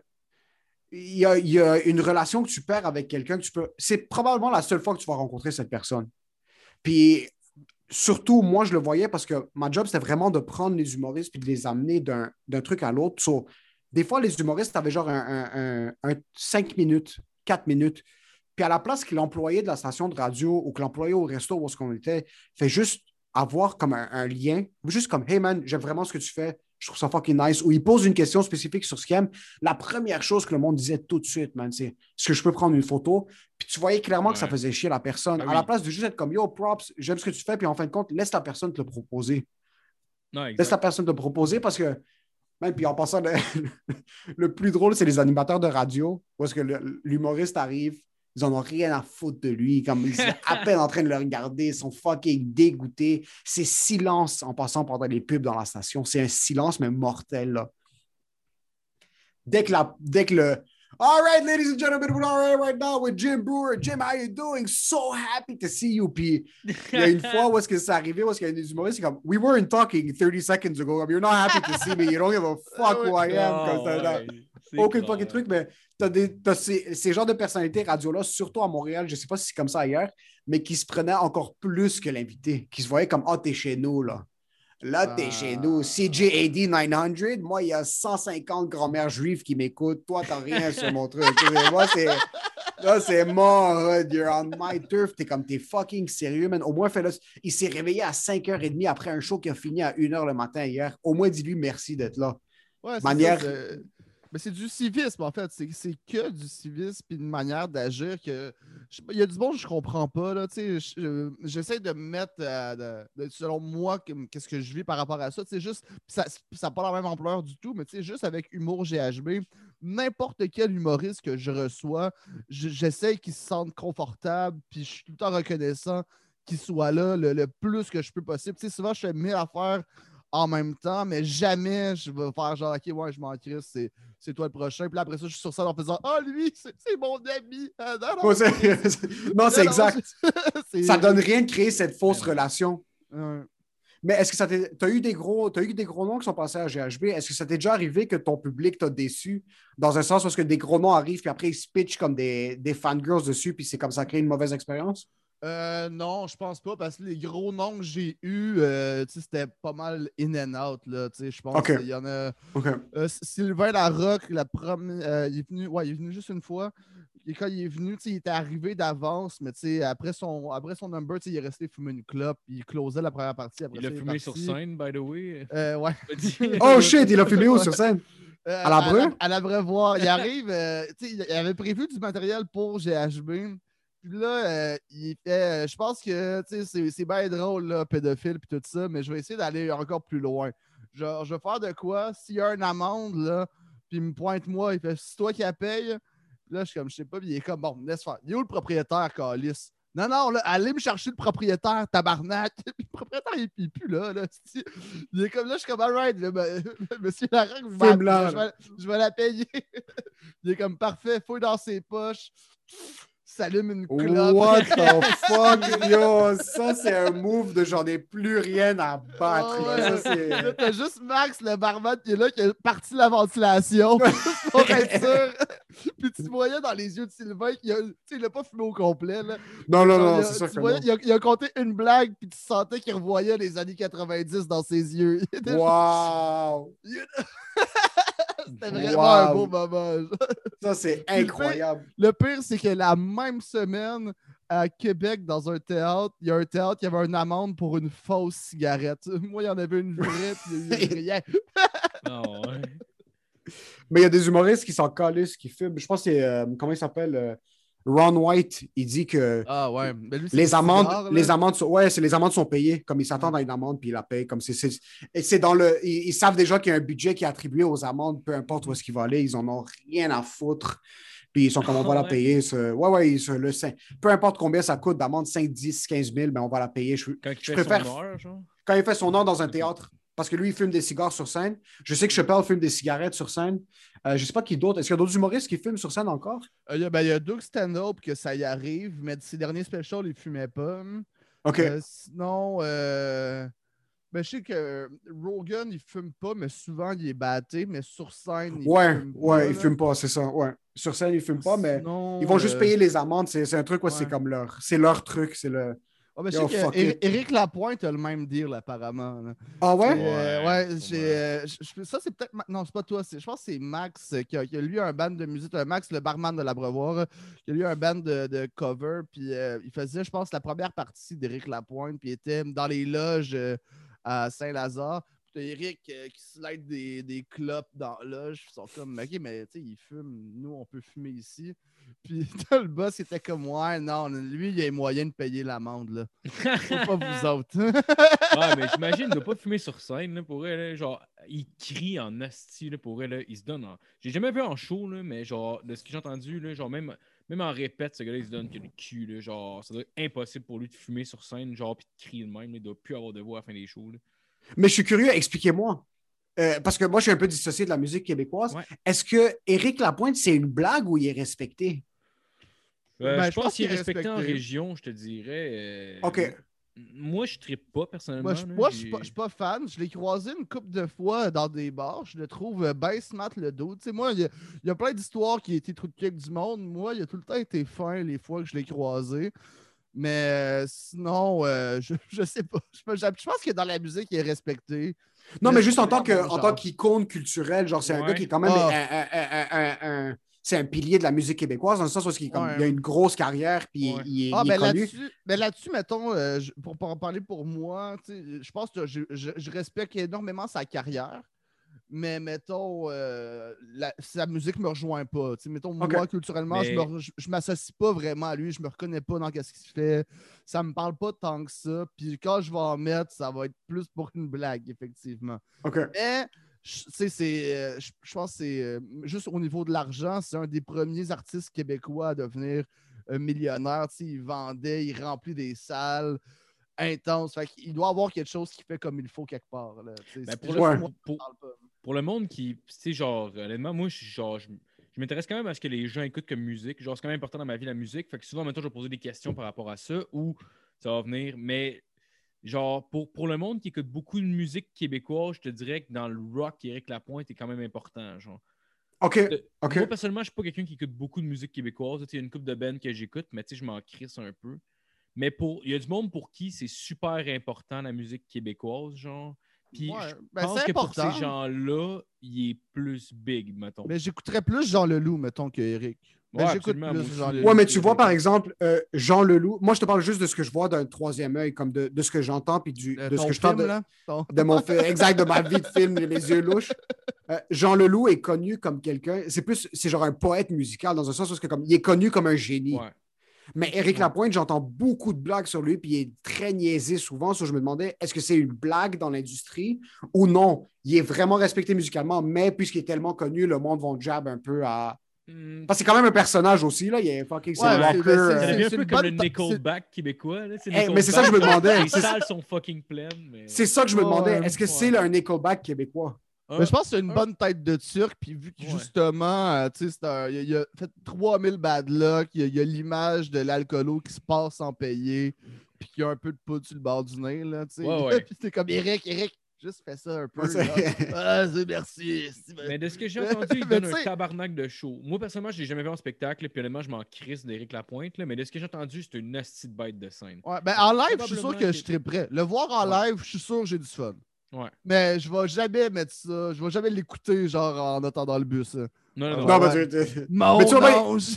Mais c'est- j'ai quelques chansons d'Éric Lapointe dans mon téléphone parce que je suis comme ça me dérange pas quand elle passe. Je, je trouve que Éric Lapointe parle à mon esprit. Comme il est Ah vraiment. ouais. et- et- parce que c'est. Sa voix. Ouais, mais c'est c'est comme. Il- le genre, le, le mon. le- mais le mon ange, c'est comme le. Ouais. C'est comme quand tu vas dans un diner puis il y a une grosse. Elle a plus de dents, elle est ridée, mais quand elle te verse ton café, t'es comme je veux juste qu'elle me donne un hug. C'est ça, on Ok, dirait que pour ouais. moi. Ouais. Je C'est des grosses crêpes, c'est c'est des gaufres explosées en région avant le matin quand tu as un show à 7 heures de route de Montréal, que tu veux juste t'asseoir, finir de manger puis fumer une clope avec elle dehors. C'est ça pour moi dans ma tête. Éric Lapointe, les quelques chansons que j'écoute. Mais c'est Ah, ben moi, ça. Honnêtement, Eric, si tu vas euh, dans un bar un peu, un peu shit, là, que genre il y a juste des machines puis des vendeurs de poudre, là, il va 100%. clairement avoir du Rick Lapointe dans les jukebox qui Ouais. va jouer. Je veux prendre des shots de scotch puis me caler de la bière en écoutant du Éric Lapointe. Ça, je vais Ouais, être correct. je, veux que, je veux que le néon soit en train de vibrer puis il y a deux pouces de pété derrière moi. là. Je veux Eh oui. vraiment que c'est- c'est comme ça que je veux l'écouter. I guess, I guess c'est- c'est le- leur musique un peu sentimentale mais des white trash genre. C'est comme Ok, c'est maintenant ok, c'est ça. Ouais, c'est Ouais, ça. ouais, ok. c'est ça. Ben, il était passé au bar que ma blonde travaillait à un moment donné. Puis euh, il y a quelqu'un qui, fa- qui faisait du Eric Lapointe au karaoké. C'est Eric qui rentre, qui fait genre tabarnak. Moi, quand je chante, je pas, je chante pas comme quelqu'un qui se masturbe. mais Si, C'est- il bar. Puis il est genre un peu bougon. Il y a quelqu'un qui commence, je pense, à le filmer ou à le prendre en photo. Eric, il tape sur le téléphone en disant Hey, moi, je suis pas Mickey Mouse, Calis. Je suis pas, je suis pas Mickey Mouse, moi. Hey, C'est- beau. Gars- ça, c'est de la poésie. Hey, à, quel point, à quel point il se trouve cool. Il rentre dans un bar, il y a un gars qui aime assez sa musique pour la chanter au karaoké, même s'il le fait pas bien. là, le gars, il est fan de ce que tu fais. non, mais le ça, gars, je pense qu'il je pense qu'il le disait plus de genre, Chris, je chante pas de même, mais ça doit être bizarre c'est- que quelqu'un ch- chante Ouais. ton, ton shit, là. Puis tu sais, il y a Parce- la musique aussi. ça Ouais, que- c'est sûr. c'est sûr. Ça m'étonne que quelqu'un chante du Éric Lapointe de manière normale, juste en chantant. Il doit le prendre comme Jeff l'a fait, vraiment du fond de la gorge. Là, Ah ouais, Tu dois fumer quatre paquets avant de chanter du Éric Lapointe, Ouais, sinon ça ça. passe pas. c'est clair, man. C'est clair. T'écoutes quoi comme musique, Emile? Ah, moi, je suis quelqu'un qui est vraiment diversifié. Il y a pas Ouais. de. J'ai rien, ça, ça dépend de mes moods. Je suis comme. euh, quand je suis un petit peu plus. Je suis, je suis plus hip-hop. Je suis quand même plus hip-hop euh, de ce côté-là. Euh, je, je vais te montrer, mais je vais checker c'est quoi les dernières chansons que Ouais, j'ai ouais, rajoutées. Ouais, genre, ouais, genre cette exact. semaine, genre maintenant, c'est ça que t'écoutes. Euh, tu vas voir, j'ai dû. OK, juste pour te montrer. j'ai Need It de Migos. Il y a une chanson de Migos. Moi, je suis pas trop euh, euh, rap, euh, euh, pop rap, mais Migos avec Youngboy. J'ai une chanson de John Mayer. J'ai une chanson de rapper que c'est Jacob qui m'a fait découvrir, ça s'appelle Saba, c'est Smile. C'est un rappeur qui est insane. Puis récemment, ça c'est les- autres albums, j'ai trois rappeurs français que j'ai. euh, je suis rentré dans une vibe maintenant. Il y, a, il y a genre une montée des rappeurs québécois qui sont en train de commencer à prendre plus de, de place. Ouais. Puis c'est plus. Il y a une nouvelle génération de rappeurs. Puis il y a un gars qui s'appelle euh, euh, Vi. Je vous connaissez les Vi Burger? V-A-I tréma. Non? Ah, lui, ça, c'est un gars qui faisait du rap il y a 10 ans. Il a juste droppé, puis il a ouvert sa, sa franchise de burger. Ah, c'est fucking drôle parce que lui, il s'appelle Vibe, il s'appelle Vibe Burger. Ah c'est ouais. Eddie King qui parlait de ça. Euh, il y a Vibe Vibe Burger parce qu'Eddie était dans le rap avant, il y a, il y a à peu Mm. près 15 ans de ça. Sur le gars a arrêté de rapper, il a ouvert Vibe Burger. Il y a un autre groupe de rap qui s'appelle Central Bergame, puis eux, ils ont ouvert Ouais. Central Bergame. Ben les, non. les Ah ouais, places- c'est ouais, du- c'est eux qui sont. Ben c'est comme un clash Ben de rappeurs. qui- Ouais, ouais, c'est- J'avais aucune fucking idée. Son Vi a ressorti un nouvel album récemment, puis il y a un an à peu près de ça, j'écoute ses chansons. Euh, mais on dirait que c'est vraiment selon mon mood. C'est... Des fois, je suis une petite bitch, j'écoute de la musique plus sentimentale. Des Ben fois, oui. je suis. euh, Puis j'adore ça. Ah, j'adore être triste puis écouter de la, chanson, de la musique sentimentale. Moi, j'en, j'en avais parlé sur un podcast. Euh, j'avais écouté, euh, je me rappelle pas c'est quoi le nom de la chanson, mais c'est une chanson fucking commerciale. C'est un gars qui chante avec une fille, puis c'est comme euh, euh, Will you be around if I'm not anymore? Ouais, puis vas-y, là, la vas-y. fille ch- répond. ch- Non, mais chante-la avec euh, de la Non, mais. J'ai pas. Attends un peu, laisse-moi la trouver. Le temps que je la trouve, là. maintenant, je l'aurais chanté, je te jure, j'aurais chanté. Mais c'est arrivé, puis ça, c'est fucking drôle. J'étais dans une vibe un petit peu triste pour aucune raison, parce que moi, je deviens triste quand les choses se passent trop bien. C'est que j'ai peur que t'es comme. une petite bitch, esti, Ouais, mais c'est exactement, je suis une fucking. Je suis comme si une petite bitch, puis moi, mon cerveau est comme quand ça se passe bien, j'ai peur de tout perdre. so je rentre dans un funk, puis j'essaie de me fla- auto-flageller, puis genre, je- Ah c'est vraiment. Ouais, ouais, Est-ce que vraiment. tu anticipes, mettons, ce qui pourrait arriver, genre? Ou... Non, c'est juste comme tu mérites rien de ça, puis t'es une Ah fucking ouais? merde. De quel droit est-ce que tu Oh. penses? Puis là, il commence à fucking me flasher. Mais non. So, je sais pas ce je sais pas ce qui s'était passé, puis moi, ça arrive rarement que je suis triste, comme je pleure Ah ouais, fucking rarement. Puis je parle pas ça pour me pomper le chest, je vous dirais si je pleurais tout le temps, j'en ai rien à foutre. Euh, je pleure fucking rarement. Puis il y avait cette chanson qui joue à la radio, puis je suis comme, OK, je l'ai Shazam, commencé à l'écouter, puis j'étais revenu d'un show, c'est quand les shows venaient juste de recommencer l'été passé. Ça s'est passé fucking bien. Je suis là le soir, il est rendu minuit, puis j'étais dans une passe vegan où est-ce que je cuisinais fucking beaucoup. Puis je commence à cuisiner, je fais une lasagne vegan, puis il était rendu 11h30 minuit le soir. là. Une lasagne. Je voulais- parce que j'étais fucking strict sur mon meal plan, puis je me suis dit, j'étais vraiment motivé. Je suis comme, tu vas cuisiner pour la semaine. Je cuisine, je mets la lasagne dans le four, je prends la chanson, il est minuit, je suis juste debout sur le comptoir. je suis comme, yo, dans ta lasagne. Je suis comme, je suis comme, yo, est-ce que tu vas fucking pleurer? Puis là, je suis comme, OK. Je suis comme, yo, accepte tes émotions. Je te jure, je suis comme, yo, je suis comme, d'habitude, j'aurais dit, comme, qu'est-ce que tu fais? J'aurais enlevé la musique. Je suis comme, OK, je répète la chanson. Deuxième fois, c'est rendu ici, là. Je me- Oh. commence à la sentir sortir. La troisième fois que la chanson joue, je commence à fucking break down. Juste, mais qu'est-ce je vraiment, je suis comme, mais qu'est-ce qui se passe? Puis encore une fois, pour revenir à la vie d'un troisième œil, je suis en train de pleurer, puis à la place de vivre mes émotions, je suis en train de me regarder en train de pleurer. Puis là, je suis comme, T'es comme si quel là, ça perdant! Ouais, c'est ça, je suis comme, So, je suis crampé en train de pleurer. Il y a une lasagne au brocoli dans le fucking four parce que je peux pas manger de fromage. J'ai- Oh. C'était juste. Puis après un bout, je me suis juste laissé pleurer. Je suis par terre. Je suis comme, What the fuck? La chanson Ah, a joué en loop pendant 12 fois. Là. Ça faisait 37 minutes qu'elle était dans mes AirPods. Puis moi, j'habite encore chez mes parents. Puis mes parents étaient en train de dormir en haut en passant. Ça, il y a juste moi, 27 ans, barbu. Je venais juste de payer mes taxes. J'étais juste en train de pleurer, genre, dans, dans ma fucking cuisine. Ah, ben, J'aime la ça, c'est musique, drôle, là. C'est fucking drôle. d'un bit, là. Ça, c'est un Ben oui, ben oui, c'est fucking drôle. Mais ça veut-tu dire, ça veut-tu dire que t'as des tunes pour pleurer, genre? T'as- T'as-tu des tunes en même temps quand tu fais le pop? T'es comme, alright, ça, va être le dernier genre? Oh, ouais. Euh, ouais, ouais, il y en a une. Puis il y a une chanson que. Il y a une chanson récemment, c'est fucking drôle. Elle s'appelle. euh, c'est une chanson euh, française. C'est une artiste qui s'appelle Isul. Euh, Ok. et c'est La chanson s'appelle Noir. Excuse. C'est son album Noir. La chanson s'appelle Isul. Puis la chanson s'appelle Corps. Puis ça n'a même pas rapport à moi. C'est une femme qui est juste pas confortable dans son corps. Mais le beat, et c'est pas une chanson triste. C'est une chanson qui te fucking motive. Mais il y a une fois, ça, c'est- j'ai pleuré en juillet puis j'ai pleuré en février. J'étais en train de marcher à l'extérieur. Ouais, ouais, ouais, non, non, je les connais. J'ai mes référents parce que C'est un X sur le calendrier. c'est aux 6 à 9 mois que je pleure en passant. Il y a tout le temps une C'est ton chose. cycle, à toi. Vraiment. Puis cette chanson jouait, puis j'étais en train de marcher dehors, puis je suis fucking pompé. Je venais juste de booker un truc fucking nice, puis le podcast commençait à pogner, puis tout se passait bien. Puis j'ai juste commencé à pleurer parce que j'étais trop motivé. Est-ce que ça vous arrive des fois comme tu t'entraînes ou t'écris ou tu travailles, tu joues de la musique, puis tu es tellement dans ta tête quand tu es en train de jouer de la musique, tu commences à te prendre d'émotions ou est-ce que c'est comme fuck, je veux tellement faire, je veux tellement me donner, je veux tellement travailler, je veux tellement réussir pour aider les gens autour de moi. Là, j'étais en train de marcher, puis là, je m'imaginais juste comme en train de fucking percer, en train d'aider mes parents, en train de faire plein de shit, puis Ouais, ça m'a ouais, tellement ouais. pris d'émotion, j'ai breakdown. J'ai commencé, c'était pas pleurer, ça, c'est juste, j'étais en train, de- j'avais des larmes.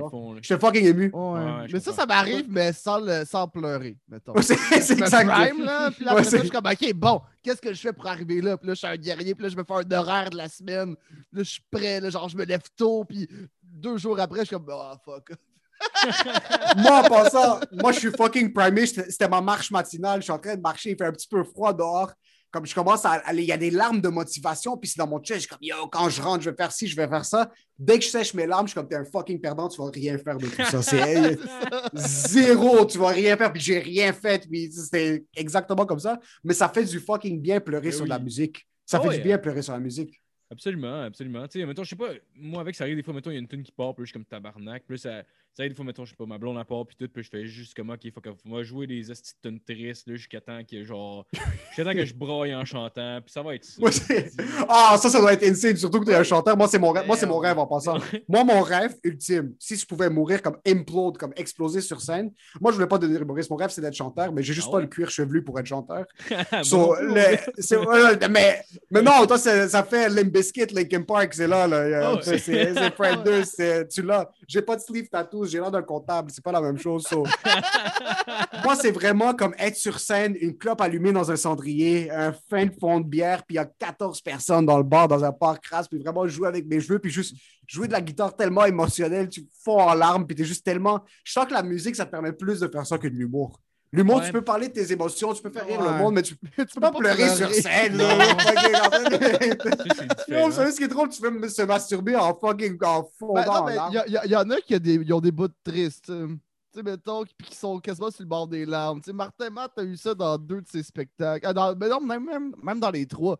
Sauf que dans le troisième, finalement, c'est pas vrai, puis il prank le Ouais, monde une avec blague. ça. là. C'est une petite Mais blague. ça, yo, ça doit, ça doit être fucking tough fake it pleurer 400 fois par année. Ouais. Comme Ouais. c'est fucking. Imagine roder le numéro, tu fake pleurer, tu vas en tourner, puis, tu... puis en passant, il y a des humoristes québécois, c'est il y a une musicalité à leur show. Là. À la fin du show, il y a une partie triste, il y a une partie moralisatrice, il y a une partie qui ci, ça. Je fais rire le monde, bro. Comme à ce Ouais. point-là, comme oui, si tu veux passer un message cute à la fin, oui, fais ce que tu veux, mais fake it pleurer à euh, 300 fois. Maintenant, euh, je sais qu'il y a un numéro, par exemple, de Rachid, où est-ce qu'il a fini son spectacle, puis sa mère venait juste de mourir. Il lui a fait un genre d'hommage à la fin. Ou Kevin Hart, Kevin Hart, à la fin de son numéro, euh, il avait fait euh, Laugh at My Pain. Puis après, il avait fait un autre numéro, que c'est là que que ça a commencé à baisser un peu en qualité, c'est special. C'était dans un aréna de fucking 460 000 personnes. C'était le bordel. Il y avait 50 000 personnes dans un, football stadium. Puis ça, ça m'a fucking touché. C'est que tu le vois, il il y a des explosions, il y a son micro en or, il y a les caméras, Steven Spielberg direct son special. Mais à la fin, il est juste debout. Puis j'ai des frissons à en parler. Tu vois qu'il se voit, lui, à 25 ans. Puis il commence juste à fondre en larmes que comme, yo, j'ai fait ça. I did it. J'ai avec j'ai j'ai fait ça. J'ai fait ça comme j'ai pu ramener 50 000 personnes dans un stade, puis sa mère était morte aussi. So, je pense qu'à un certain bout, ça, je trouve ça nice qu'il y a comme. Mais je pense pas qu'il pleurait à la fin de chaque spectacle. là. C'est vraiment comme ça, c'est son Ouais, special. c'est Oh, l'événement, fait- là. c'est sûr. C'est 50 000 personnes en Philadelphie, dans son hometown. Mhm. Puis t'es comme putain de merde, il y a trop d'émotions pour que je sois capable de garder ça tout à l'intérieur. Ah ouais. C'est quoi qui, euh, qui, qui vous tenterait de devenir. tu sais, mettons, je sais que c'est pas une question de, de nécessairement si ça tente ou ça tente pas, là, mais mettons, c'est quoi qui que vous aimeriez, mettons, devenir une star à ce point-là? Tu sais, mettons, que vraiment, là, genre, tu peux plus sortir de chez vous sans avoir des bodyguards puis euh, des shit de même. Ah, ben là, ça, ça tu, tu sais, tu- Oh. tu mets le côté négatif de la chose. sûr, mais j'avoue, que c'est un peu biaisé. sais, comme à- question. à- être, euh, mettons, être à ce niveau-là, si j'ai Ouais. fait aucun compromis pour me rendre là, oui, mais même là, tu sais, je. Je sais pas si je sais pas si c'est même ça un rêve. Si ça arrive, ce Ouais. serait ça, mais techniquement, moi, mon but, c'était de vivre de l'humour, puis ça, je le fais. Après ça, oui, je veux tu sais, développer, puis euh, me donner des défis, puis aller plus loin là-dedans, puis essayer de rejoindre un peu plus de gens. Mais tu sais, si je pouvais faire tout le temps, mettons, des salles de, mettons, 200 places, ce serait parfait. Non, c'est fucking. Ouais, c'est- je pense que personne commence à faire quelque chose puis qui se dit. Non, c'est sûr qu'il y a du monde qui se dit je veux faire ça pour le fame, puis je veux faire ça pour, euh, Ouais. euh, pour les accolades, mais non, c'est comme, comme Jeff a dit, moi, si je suis capable éventuellement de juste avoir une belle vie confortable, euh, pas. euh, j'ai quand même des buts financiers dans la vie, moi, je le cache pas, puis je, ouais? je veux ben, travailler comme. Ouais, je veux, je veux faire de l'argent dans la vie, je veux, je veux, euh, je veux être confortable, je veux, je veux, être- je veux être capable de dire j'ai pas besoin de stresser pour le cash, puis euh, d'être dans certains buts, puis j'ai certains buts financiers parce que je me dis c'est pas ma priorité, mais quand ça va comme. Je vais jamais me prostituer par contre, mais ça, ça dépend. Si maintenant Maxi débarque et ils disent on a 700 000 pour toi, je veux dire pétez-moi le cul Ben tout de suite, Ah ouais, y Ben oui, quand t'as le chèque de 700 000. Ouais, exa- exact. Ah, mais je sais Ben oui, Exact. c'est vendu? Hey, j'ai fait trois pubs, là. Fuck. you. Exactement, ouais, exactement. Non, moi, j'ai pas de problème à faire de la pub. J'ai- Même pendant le fucking, je vois Maxime Gervais des Pic-Bois, il est en train de faire de la pub. Pendant les games de hockey, euh, il y a Simon Bonvert qui fait de la pub aussi. Comme, yo, il n'y a rien de mal à payer son loyer. Arrêtez Mais de vous non, fucking ouais. fouetter. De... Moi, je suis un artiste, puis je suis. Ça, je suis euh, d'accord avec là. toi, Chris, T'as mais fait une gig pendant, euh, pendant genre 5 jours, puis t'as comme genre, je sais pas combien de, de- de dizaines de milliers de dollars. Comme, ça, ça, c'est clair, mais je trouve qu'il y, a- il y a quelque chose de. Puis ça, c'était arrivé à Louis-José dans le temps, quand il faisait les pubs de Loblaws. Puis tu sais, il était là tout le temps. Puis il était devenu comme plus connu pour ça que pour son humour. Puis c'est là qu'il Ouais. a arrêté. Ouais, Je pense qu'il y, y a quelque chose de quand même dangereux. Si c'était 100%. Tu peux faire des petits trucs par-ci par-là, mais devenir l'image de la marque. Tu sais, Non. Martin Matt avec Maxi, ça fit dans un sens parce que Martin Matt va tout le temps rester au-dessus de Maxi. Dans Ouais, un sens. fucking raison. C'est un bon point, ça, je l'avais jamais entendu comme ça. Mais quand Ouais. la pub devient plus connue que toi, tu tu veux pas être le, le gars, euh, genre, le gars de la gomme, tu sais. Non, c'est ça, mais- puis. Ouais, c'est exactement ça. Tu penses quoi, mettons, de Martin Perizola avec les fromages d'ici, mettons? Parce que lui, il est comme Ah. sa ligne un peu, tu sais, il était connu, Ouais. mais genre. Ben, Mais je pense, pense que, ça, que- c'était cool parce que c'était drôle quand même, ces Ouais, ouais. c'est... euh, Ouais, c'est plus ça. C'est que c'est qu'il y a l'approche humoristique, mais le mindset business est toujours là. Comme je vois par exemple un gars comme Jay du Temple, que t'aimes son humour ou que t'aimes pas son humour, que t'aimes sa présence, que t'aimes pas sa présence, que t'aimes qui est. C'est un move business. Comme tu, il a fait ça, c'est attaché à lui maintenant, c'est sa responsabilité de s'en dissocier. Mhm. Mais le cash qui est rentré là, ça l'a permis premièrement de ne pas devoir stresser pour quoi que ce soit. Ça a permis de s'autofinancer. Tu n'as plus besoin de dépendre du monde. Tu pars en tournée, c'est sa sœur qui le gère. là. C'est eux la boîte de production. So, tu pars en tournée, c'est toi qui achètes les salles, c'est toi qui loue les salles, c'est toi qui es capable d'avoir ce financement-là. Son podcast, son, stu- son studio de podcast est fucking débile mental chez lui. Puis c'est pas gratuit, il a monté quelque chose de ce genre-là. Puis c'est lui qui s'est dit comme j'ai pris cet argent-là, ça m'a permis de ne pas devoir stresser pour payer les bills, ça m'a Ah oui. permis d'avoir une vie confortable. Maintenant, c'est sûr qu'à un certain point, il va se dissocier de la marque, puis Ouais. il est connu pour être l'animateur d'OD maintenant, puis tout ça, mais il remplit des salles en tabarnak, là, puis il est Ouais, capable non, de... c'est ça. Je Ben pense oui. qu'il a réussi Puis à bien joue. avec les deux. Exactement. En plus, ça, ça colle bien euh, déjà à la base avec son image. Puis il a été bon aussi là-dedans. Exact. Mettons, Ça, c'est un fucking bon point. Il a été bon, puis il a été original. mettons, mettons, moi, tu me donnes OD à moi, ça va être de la merde. Ça va être à chier. Ouais, là, soit tu changes tout le show au complet, puis c'est juste moi qui ai fait pleurer. Soit c'est un, c'est un flop. là. C'est genre les Exact. codes d'écoute. C'est combien les codes d'écoute? Deux. c'est exactement ça. C'est exactement ça. So, D'un Ouais. point de vue, je- non, j'ai jamais pensé à Yo, mon rêve, c'est de pas être capable d'aller au resto avec ma famille. C'est jamais ça. Mais même maintenant, c'est fucking bizarre parce que on a un studio dans un. Dans, euh, dans un il y a un gym aussi dans le studio. Puis c'est un complexe sportif. Est-ce que c'est là que t'as on- pas le droit de te suicider? Non, ça, c'est ma vraie job. C'est pas le studio, ça, c'est. Oh non, ça, c'est un autre studio. Ah. Non, c'est non, c'est ouais, un autre ça. studio, ça. C'est pas le studio qu'on a pris.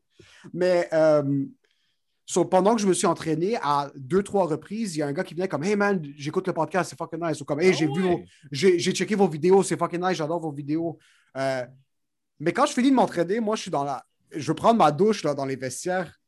Je suis en train de prendre ma douche, puis je suis comme OK, moi, je suis connu par peut-être 100 personnes. Là. Il y a peut-être 100 personnes qui me connaissent dans la rue, whatever it is.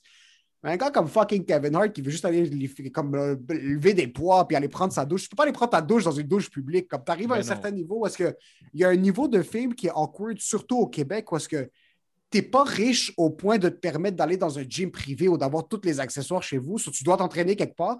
Mais chaque fois que tu vas quelque part, tu te fais arrêter par 14 000 personnes. Puis pour des trucs comme Martin Perizzolo qui se fait arrêter pour les fromages, comme si s'essuie la craque dans le vestiaire, puis il y a quelqu'un qui fait juste t'arrêter, c'est là que tu es un petit peu comme Ah oui. fuck, man, je veux juste un petit peu d'intimité. C'est juste un petit peu. Mais au Québec, on est quand même poli là-dessus. Tu sais, contrairement aux States ou euh, ailleurs, tu sais, juste quand j'étais allé en voyage à Londres à un moment donné, puis ils tournaient le nouveau James Bond, puis t'avais l'acteur, qui- ouais, ben le nouveau, c'est plus, c'est plus le nouveau, mais James Bond de cette époque-là. Là. Ouais. T'as lui qui est sorti dans la rue, euh, je pense que c'était deux secondes. Il se partait d'un bâtiment pour aller dans la, la voiture qui le ramenait à sa chambre d'hôtel. Tout de suite, ça l'a crié genre T'as du monde qui sont allés vers lui. Au Québec, ça, ça arrive pas. Là. Ouais. J'en ai vu des gens se promener, là, mais jamais j'ai Ouais. vu du monde crier vers eux autres. hein. Parce qu'il n'y a même pas de paparazzi ici. Là. Genre, tu sais, même, même les estis de vedettes, il n'y a pas de paparazzi. Là. Genre, c'est pas. euh, même les vedettes, comme quelqu'un voit Louis-José dans un resto, comme il y, a- il y a du monde qui vont l'arrêter. Ah, mais... mais, je- ouais, je, mais je dois avouer je- que quand, quand Louis-José était venu euh, au plan de match, dans, dans le temps que Frank l'avait reparti et que j'étais chroniqueur là-bas, Louis-José était venu euh, euh, roder pour Netflix. Là, il avait fait un 30 minutes. là. Puis après son show, il était sorti comme par derrière. Puis il avait couru à sa voiture. Ah ouais? Genre, ouais, ouais, ça c'est vrai. Ça, ça vient de me frapper. Il avait couru à sa voiture pour s'asseoir. Il y a une fille qui a fait genre Ah, Louis-José! Ils ont pris une photo avec lui dans sa voiture, puis tout ça. Puis, euh, c'était la seule. Après ça, il a quitté son camp. Là. Mais tu sais, mais tu voyais qu'il était comme habitué de genre, OK, non, non, là, moi, je niaise pas ici. Je fais pas une tournée d'autographe. Ça, je fais ça à mes spectacles, là, ici. Ouais. Ouais. Je bounce. Parce Ouais, que c'est Live. ça, normal. je l'avais vu, euh, je l'avais vu euh, au. euh, la, la place sur Delorimier. Faut Fuck, le, précis, le, le brouhaha. Le brouhaha. Genre, Ah, il- ouais, ouais, ouais. Il y aurait des relais de coupe pour la disque. Je pense qu'il. C'était comme le dernier avant la pause. Puis là, genre, en tout cas, finalement, on je sors fumer. Puis là, genre, je suis juste comme sur le coin. Puis là, je vois, il est là. Puis il attend pour traverser la rue. Il y a d'autres mondes. Il y a juste une, juste une fille. Mais tu vois, tu vois qu'il avait l'air, il avait l'air quand même nerveux que la lumière soit pas verte pour qu'il puisse traverser. Mais il y a même Ouais. personne. Il y a pas. Il y a genre, il y a comme un couple qui sont allés voir pour prendre une photo bien vite. Mais tu sais, genre, ça avait pas l'air. C'était pas. euh, c'était pas genre tout le monde comme l'envahissait. En train de se pitcher, ouais. En train de C'est- se pitcher dessus. Puis... C'était quand même respectueux, mais en même temps, je comprends que pour lui, c'est juste comme, ah ouais, j'ai décollé ça plus vite que je peux parce que j'ai pas le goût. Si tu commences à prendre des Ouais. photos, puis là, tout le monde, ah, ici, elle a une photo, moi avec. Euh, C'est ça. Ouais, c'est compréhensible. C'est compréhensible. Ouais, Ouais. totalement. Mais, mais tu parlais tantôt, mettons, je sais que tu es un gars de chiffres. Fait que je sais, je sais que si tu parles, mettons, de. Tu aurais un but financier éventuellement, tu dois avoir Ouais. un chiffre en tête. Mettons ton rêve. Le chiffre, mettons, que genre. Par, euh, par mois.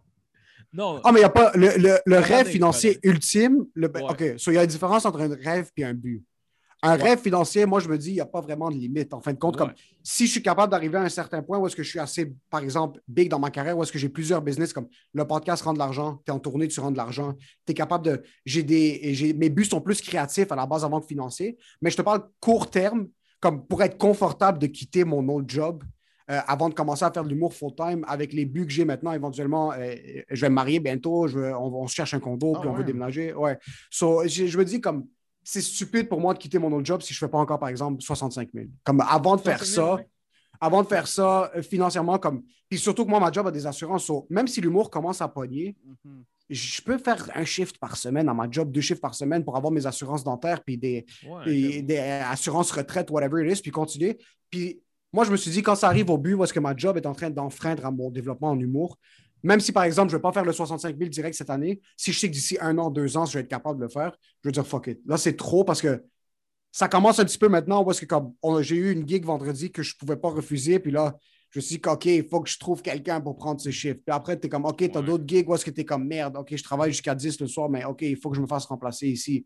So, ça, ça commence à enfreindre un petit peu. Euh, mais je moi, mon problème, c'est que j'ai grandi autour de personnes qui sont fucking successful. Comme c'est c'est ça, c'est ça le problème. Comme j'ai grandi Pas un avec mon problème, ça. c'est non, c'est pas un problème. C'est c'est inspirant de un, mais je veux dire, Mhm. c'est.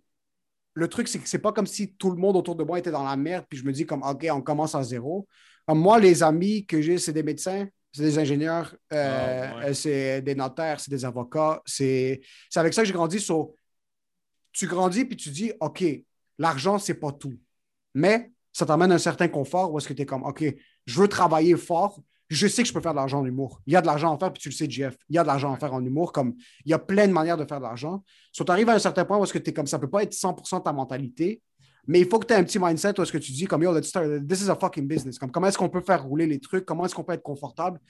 Puis en fin de compte, le coussin financier, c'est juste pour la tranquillité d'esprit. Tu arrives à un certain point où est-ce que tu es comme OK, je peux me permettre de pas tellement stresser. Mais en passant, c'est tout le temps un couteau à double tranchant. Parce que c'est le stress qui met le couteau au cul. où C'est comme OK, il faut que je performe. Puis là, tu arrives confortable, il y a plein d'humoristes qui deviennent confortables, puis qu'après, c'est un peu comme Ah, ben, je vais travailler un petit peu moins fort sur mon stand-up, je vais faire plus de geek télé, je vais faire plus de pubs, puis là, tu commences à laisser tomber ton or. Ouais, ça. Moi, je trouve que c'est. Mais pour moi, ça a été l'inverse dans un sens. Le fait que ça devienne payant faire du stand-up, j'étais comme, OK, là, je, fais. Mais tu sais, les gigs télé que je faisais, c'était genre de la figuration, mais j'étais comme, OK, là, ça, je veux plus faire ça. Ok, c'est ça, exact. Je, je m'emmerde, je, peux juste faire le stand-up. J'ai assez pour, pour, pour moi, pour être chill, assez pour en mettre de côté, pour, euh, mettons, investir dans une euh, maison, whatever quoi. Exactement. Puis là, là, là c'est à reconstruire semi, mais tu sais, je sens que ça sera pas si long. Là. Mais en Dès passant, que je peux sold out comme avant, ça va être plus facile. Mais tu vois, en passant, dès que, dès que par exemple, pour toi, commence à sold out, je pense que business-wise, tu es assez capable de dire comme, OK, ça, ça rentre ici. Ça, par exemple, c'est ce qui va me faire vivre. Puis tout l'extra, fous ça de côté. Puis on, on commence à planifier. Si un jour tu Ouais. dis, yo, je, veux- je veux financer ma web série, je veux financer quelque chose, tu es capable de dire, en fin de compte, mon but financier ultime, si tu me dis c'est quoi mon rêve, c'est d'être capable d'avoir ma propre production. Dans un sens où est-ce que je me Ouais. dis, j'ai une idée, je ne suis pas dépendant d'un producteur qui va tout financer. Je peux rentrer half-half ou 51-49 avec quelqu'un, puis être capable d'avoir le dernier mot. Je peux partner up avec des humoristes. Moi, si JF vient me voir, puis comme yo, j'ai cette idée de malade mental, ou Marco, tu viens me voir, tu es comme yo, on veut upgrade le podcast, mais OK, comment est-ce qu'on peut investir, partir un comédie club? Comment est-ce qu'on peut faire quelque chose où est-ce que tu es comme OK, j'ai plus ce stress d'être fucking dépendant de quelqu'un puis de devoir embrasser le cul du monde pour qu'il finance mes projets. Je peux mettre un 10 000 dans ce que je veux mettre. Je peux mettre un 3 000 dans ce que je veux mettre. Je peux mettre comme si, quel- si Jeff, toi, t'es quand même, ça te coûte quelque chose quand même rouler l'abreuvoir, puis ça te coûte quelque chose faire le so- Mais Si ça a tout le t'arrives à un rentable. Mettons, Exact. jamais perdu d'argent avec GHB. Exactement. Exactement. So, tu as été capable de rentabiliser ça. La pandémie nous a fait réaliser un truc. Tu peux pas faire une chose. Ouais, ouais, Tu peux ben, pas faire une chose. Ben, tu sais, moi, je me suis dit, non. Ben non, c'est pas vrai. J'ai commencé le podcast, que là, mon podcast, il est brisé, là, par exemple, là, mais... Le- Comment il est brisé? Euh, le, le- le truc qu'on. En fait, ça, là, cette connerie-là, ici, qu'on prenait pour enregistrer le son, euh, marche plus vraiment. Genre, c'est quelque chose à l'interne qui a brisé. Le, le dernier épisode qu'on a enregistré, euh, ça disait que ça enregistrait encore, puis à 37 minutes, le temps ne défilait plus. Puis je ne pouvais plus la fermer. C'est l'ordi interne de tout ça. euh, ça, ça, ça fonctionne plus. Fait que pour l'instant, il est brisé. Là, Là, on, on trouve une solution euh, rapidement, mais tu sais, là, ça arrivait en même temps que GHB. Fait que, tu sais, j'aime Ok. ça avoir ma tête un peu, Ouais, ouais. genre, un truc Ouais. à la fois. Là. Une fois que GHB va être lancé, là, je vais me mettre euh, là-dessus. J'ai quand même du stock d'avance. là, Fait que, OK, au moins. Ben, mais je- il faut, il, faut, il faut jongler, il faut faire les deux. Il faut que tu trouves un Ouais. vibe parce que tu vois, nous, maintenant, on faisait beaucoup de sketchs avant quand il n'y avait pas de stand-up. On en sortait beaucoup par semaine. Euh, Puis là, ça a pris un peu le bord parce que là, les gigs commencent à recommencer. so on a un petit peu moins de temps de faire les sketchs. Mais il f- on, on doit se fouetter pour être capable de se dire comme yo, tu sais quoi, Ouais. on aimait faire, on adorait faire les sketchs. C'était fucking nice. So, il faut essayer de trouver cette balance parce que tu laisses pas tomber ton stand-up. Mais d'un autre côté, tu es capable de dire, yo, tu sais quoi, on va prendre deux heures, on va filmer, on va monter, puis on va le faire dans la. Tu peux trouver deux heures dans une semaine. Là. Euh, C'est- oui, oui, totalement, totalement. Ouais. Ça, ça, ça, le, le temps pour filmer, c'est pas ça le problème. C'était le temps de trouver l'alternative au, au mic ou, ou en acheter. Ah, ça, je te parle. Ouais, ça, c'est. Ton stock est brisé, là. Il faut que tu trouves une solution. C'est littéralement. ça le ouais. problème Ouais. là, que filmer. Si c'était pas Ouais. brisé, on aurait continué. là. Non, c'est ça. Mais ça, c'est du gars business en toi, genre? Parce que, tu sais, mettons, genre, tu sais, si t'investis dans quelque chose, ou mettons, si tu fais des placements, faut que t'aies, genre, plein de placements, mettons, différents pour que ça. Ouais. Est-ce que c'est du gars business en toi, genre, qui. euh, Ouais, un peu. C'est moi, depuis que j'ai commencé en humour, j'ai tout de suite commencé à produire mes soirées, dès le Ouais. début. Euh, je me suis dit, c'est nice le monde qui me, qui me donne des gigs, mais en fin de compte, tu sais, c'est comment Jeff, comme il faut que tu sois autodidacte. J'ai commencé à produire mes soirées dès le début. Euh, puis même, on a eu quelques soirées. J'avais une soirée qui s'appelait Haboub Zenalous, qui était quand même nice, qui était euh, très dans. comme C'était un gros spectacle. On le faisait une fois aux trois mois, mais on faisait tout de A à Z, moi puis mon partner. On Ah faisait le flyer, on, on, on bouquait le monde, on bouquait la salle. Euh, on avait des bénévoles sur place qui s'occupaient de. On avait des placiers. On fait des fake placiers. C'était les cousins de mon partner. Tu vois, il y avait 12 Mais c'est C'était déplacé 12. pareil. Là. Ouais, c'est des placiers pareil, 12. Mais tu sais quoi, on voulait faire paraître ça comme si c'était plus que ce que c'était. So, On avait un gars qui était attitré pour les humoristes. So, il attendait les humoristes à la porte, il les marchait jusqu'à la loge en arrière. Euh, c'est dans un amphithéâtre, c'était 300 sièges. So, comme, on avait deux personnes à la porte qui s'occupaient des billets puis qui disaient au monde où s'asseoir. Puis Mm. lui est indien, so, c'était 12 indiens à l'avant qui étaient juste en train de toute l'opération. Euh, on avait fait du merch. So, on avait euh, un petit booth de merch parce que c'est au cégep Vanier. Puis juste en arrière, il y avait un petit, une petite place où est-ce qu'ils laissaient leur stock. On l'a complètement vidé, puis c'est comme un vestiaire, puis on avait fait paraître ça comme si c'était un magasin de vêtements. Genre, on mettait toutes les hoodies qu'on avait comme sur des cintres, puis on, on avait les casquettes. So, c'était ça ce côté où est-ce que je me disais comme OK, on a fait de l'argent avec le show, comment est-ce qu'on peut le réinvestir dans le show pour faire paraître ça comme un, un gros événement, c'est un happening?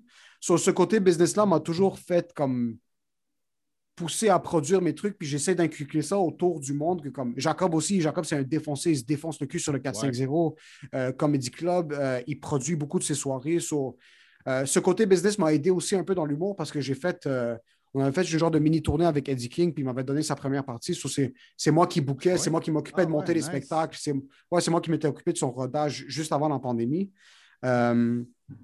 J'avais même fait avec Pantelis, c'était moi aussi qu'on avait commencé avant la pandémie. On était supposé aller à Toronto, Trois-Rivières, Sherbrooke, puis on allait, faire, on allait refaire Ah ouais. Québec. C'est- moi qui m'occupais de booker la salle, puis je faisais sa première partie aussi. So, ce côté business m'a beaucoup aidé à être plus. euh, à avoir vraiment comme une optique vraiment plus large que je vais attendre que quelqu'un me donne des spots. euh, je vais... Parce que d'un autre côté, c'est fucking nice, man. Yo, euh, Jeff, je sais que GHB, c'était quelque chose que Frank a commencé, mais tu es devenu l'image de GHB après. Ouais, ouais, ben je l'ai à ma sauce. Je je sais pas une version C'est cheap de exactement. ce que Frank faisait. Là. plus ça, il Exactement. l'avait dit. Fait, essaie pas de m'imiter. Fais là, à ta 100%. façon, t'as le branding, t'as tout, c'est à toi. C'est ton public. dit, le public ne ouais. serait pas resté s'ils n'aimaient pas ce que toi tu faisais, puis tu as fait ton branding. Puis Sia, c'est ton bébé, man. Tu as bâti quelque chose. Tu as, bâti une. Oui, c'est du stand-up, mais tu as bâti un happening, tu as bâti une maison pour certaines personnes. Tu as des Ouais. réguliers qui doivent venir chaque semaine. Tu as, du monde qui doit venir de manière récurrente. So, par exemple, Jacob, quand il va au 450 au Poutine Bar, qui était un resto de Poutine, là, tu arrives, tu as une pancarte en avant avec le 450 Ouais, Comedy Club. vu sur les, les photos, c'est cool ça. Exact, c'est que tu rentres là, puis tu as du monde qui était juste des réguliers au début. Maintenant, c'est rendu sa famille. Comme c'est du monde qui, qui c'est plus que des amis maintenant, qui viennent à chaque semaine sans faute. Euh, Yo, tu bâtis une machine que tu dis, Ouais. la machine peut vivre d'elle-même. Comme Jacob, s'il laisse tomber le 450, il y aura tout le temps sa maison là-bas. S'il donne l'animation à quelqu'un Ouais, d'autre, ben oui, ben mais oui, il a ben commencé quelque chose. Ça va être la même chose à toi quand tu vas passer le flambeau pour GHB un jour. Tu as, Mhm. maintenu quelque chose de solide. sur- moi, pour l'instant, là, je veux le grossir un peu. Ah, mais ça fait deux ans que tu le fais, un an?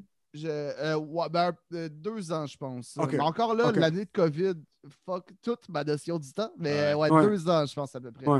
Mais euh, là-dedans, moi, je veux, je veux essayer de le grossir. Tu sais, je veux. euh, D'un, j'aimerais ça de l'amener en mensuel un peu dans d'autres villes. Puis aussi faire, mettons, une fois par année, un peu comme qu'est-ce que Frank faisait, tu sais, louer une plus grosse salle puis avoir le C'est gala nice. ça. GHB, Ouais. là, ça. Ouais. Euh, J'aimerais ça que, que ça devienne un peu comme le Nasty Show, mais québécois. Ah, that's it, je pense qu'il y aurait sa place pour ça. Je pense que le 100%. show est assez bon pour monter jusque-là. faut juste le monter. là.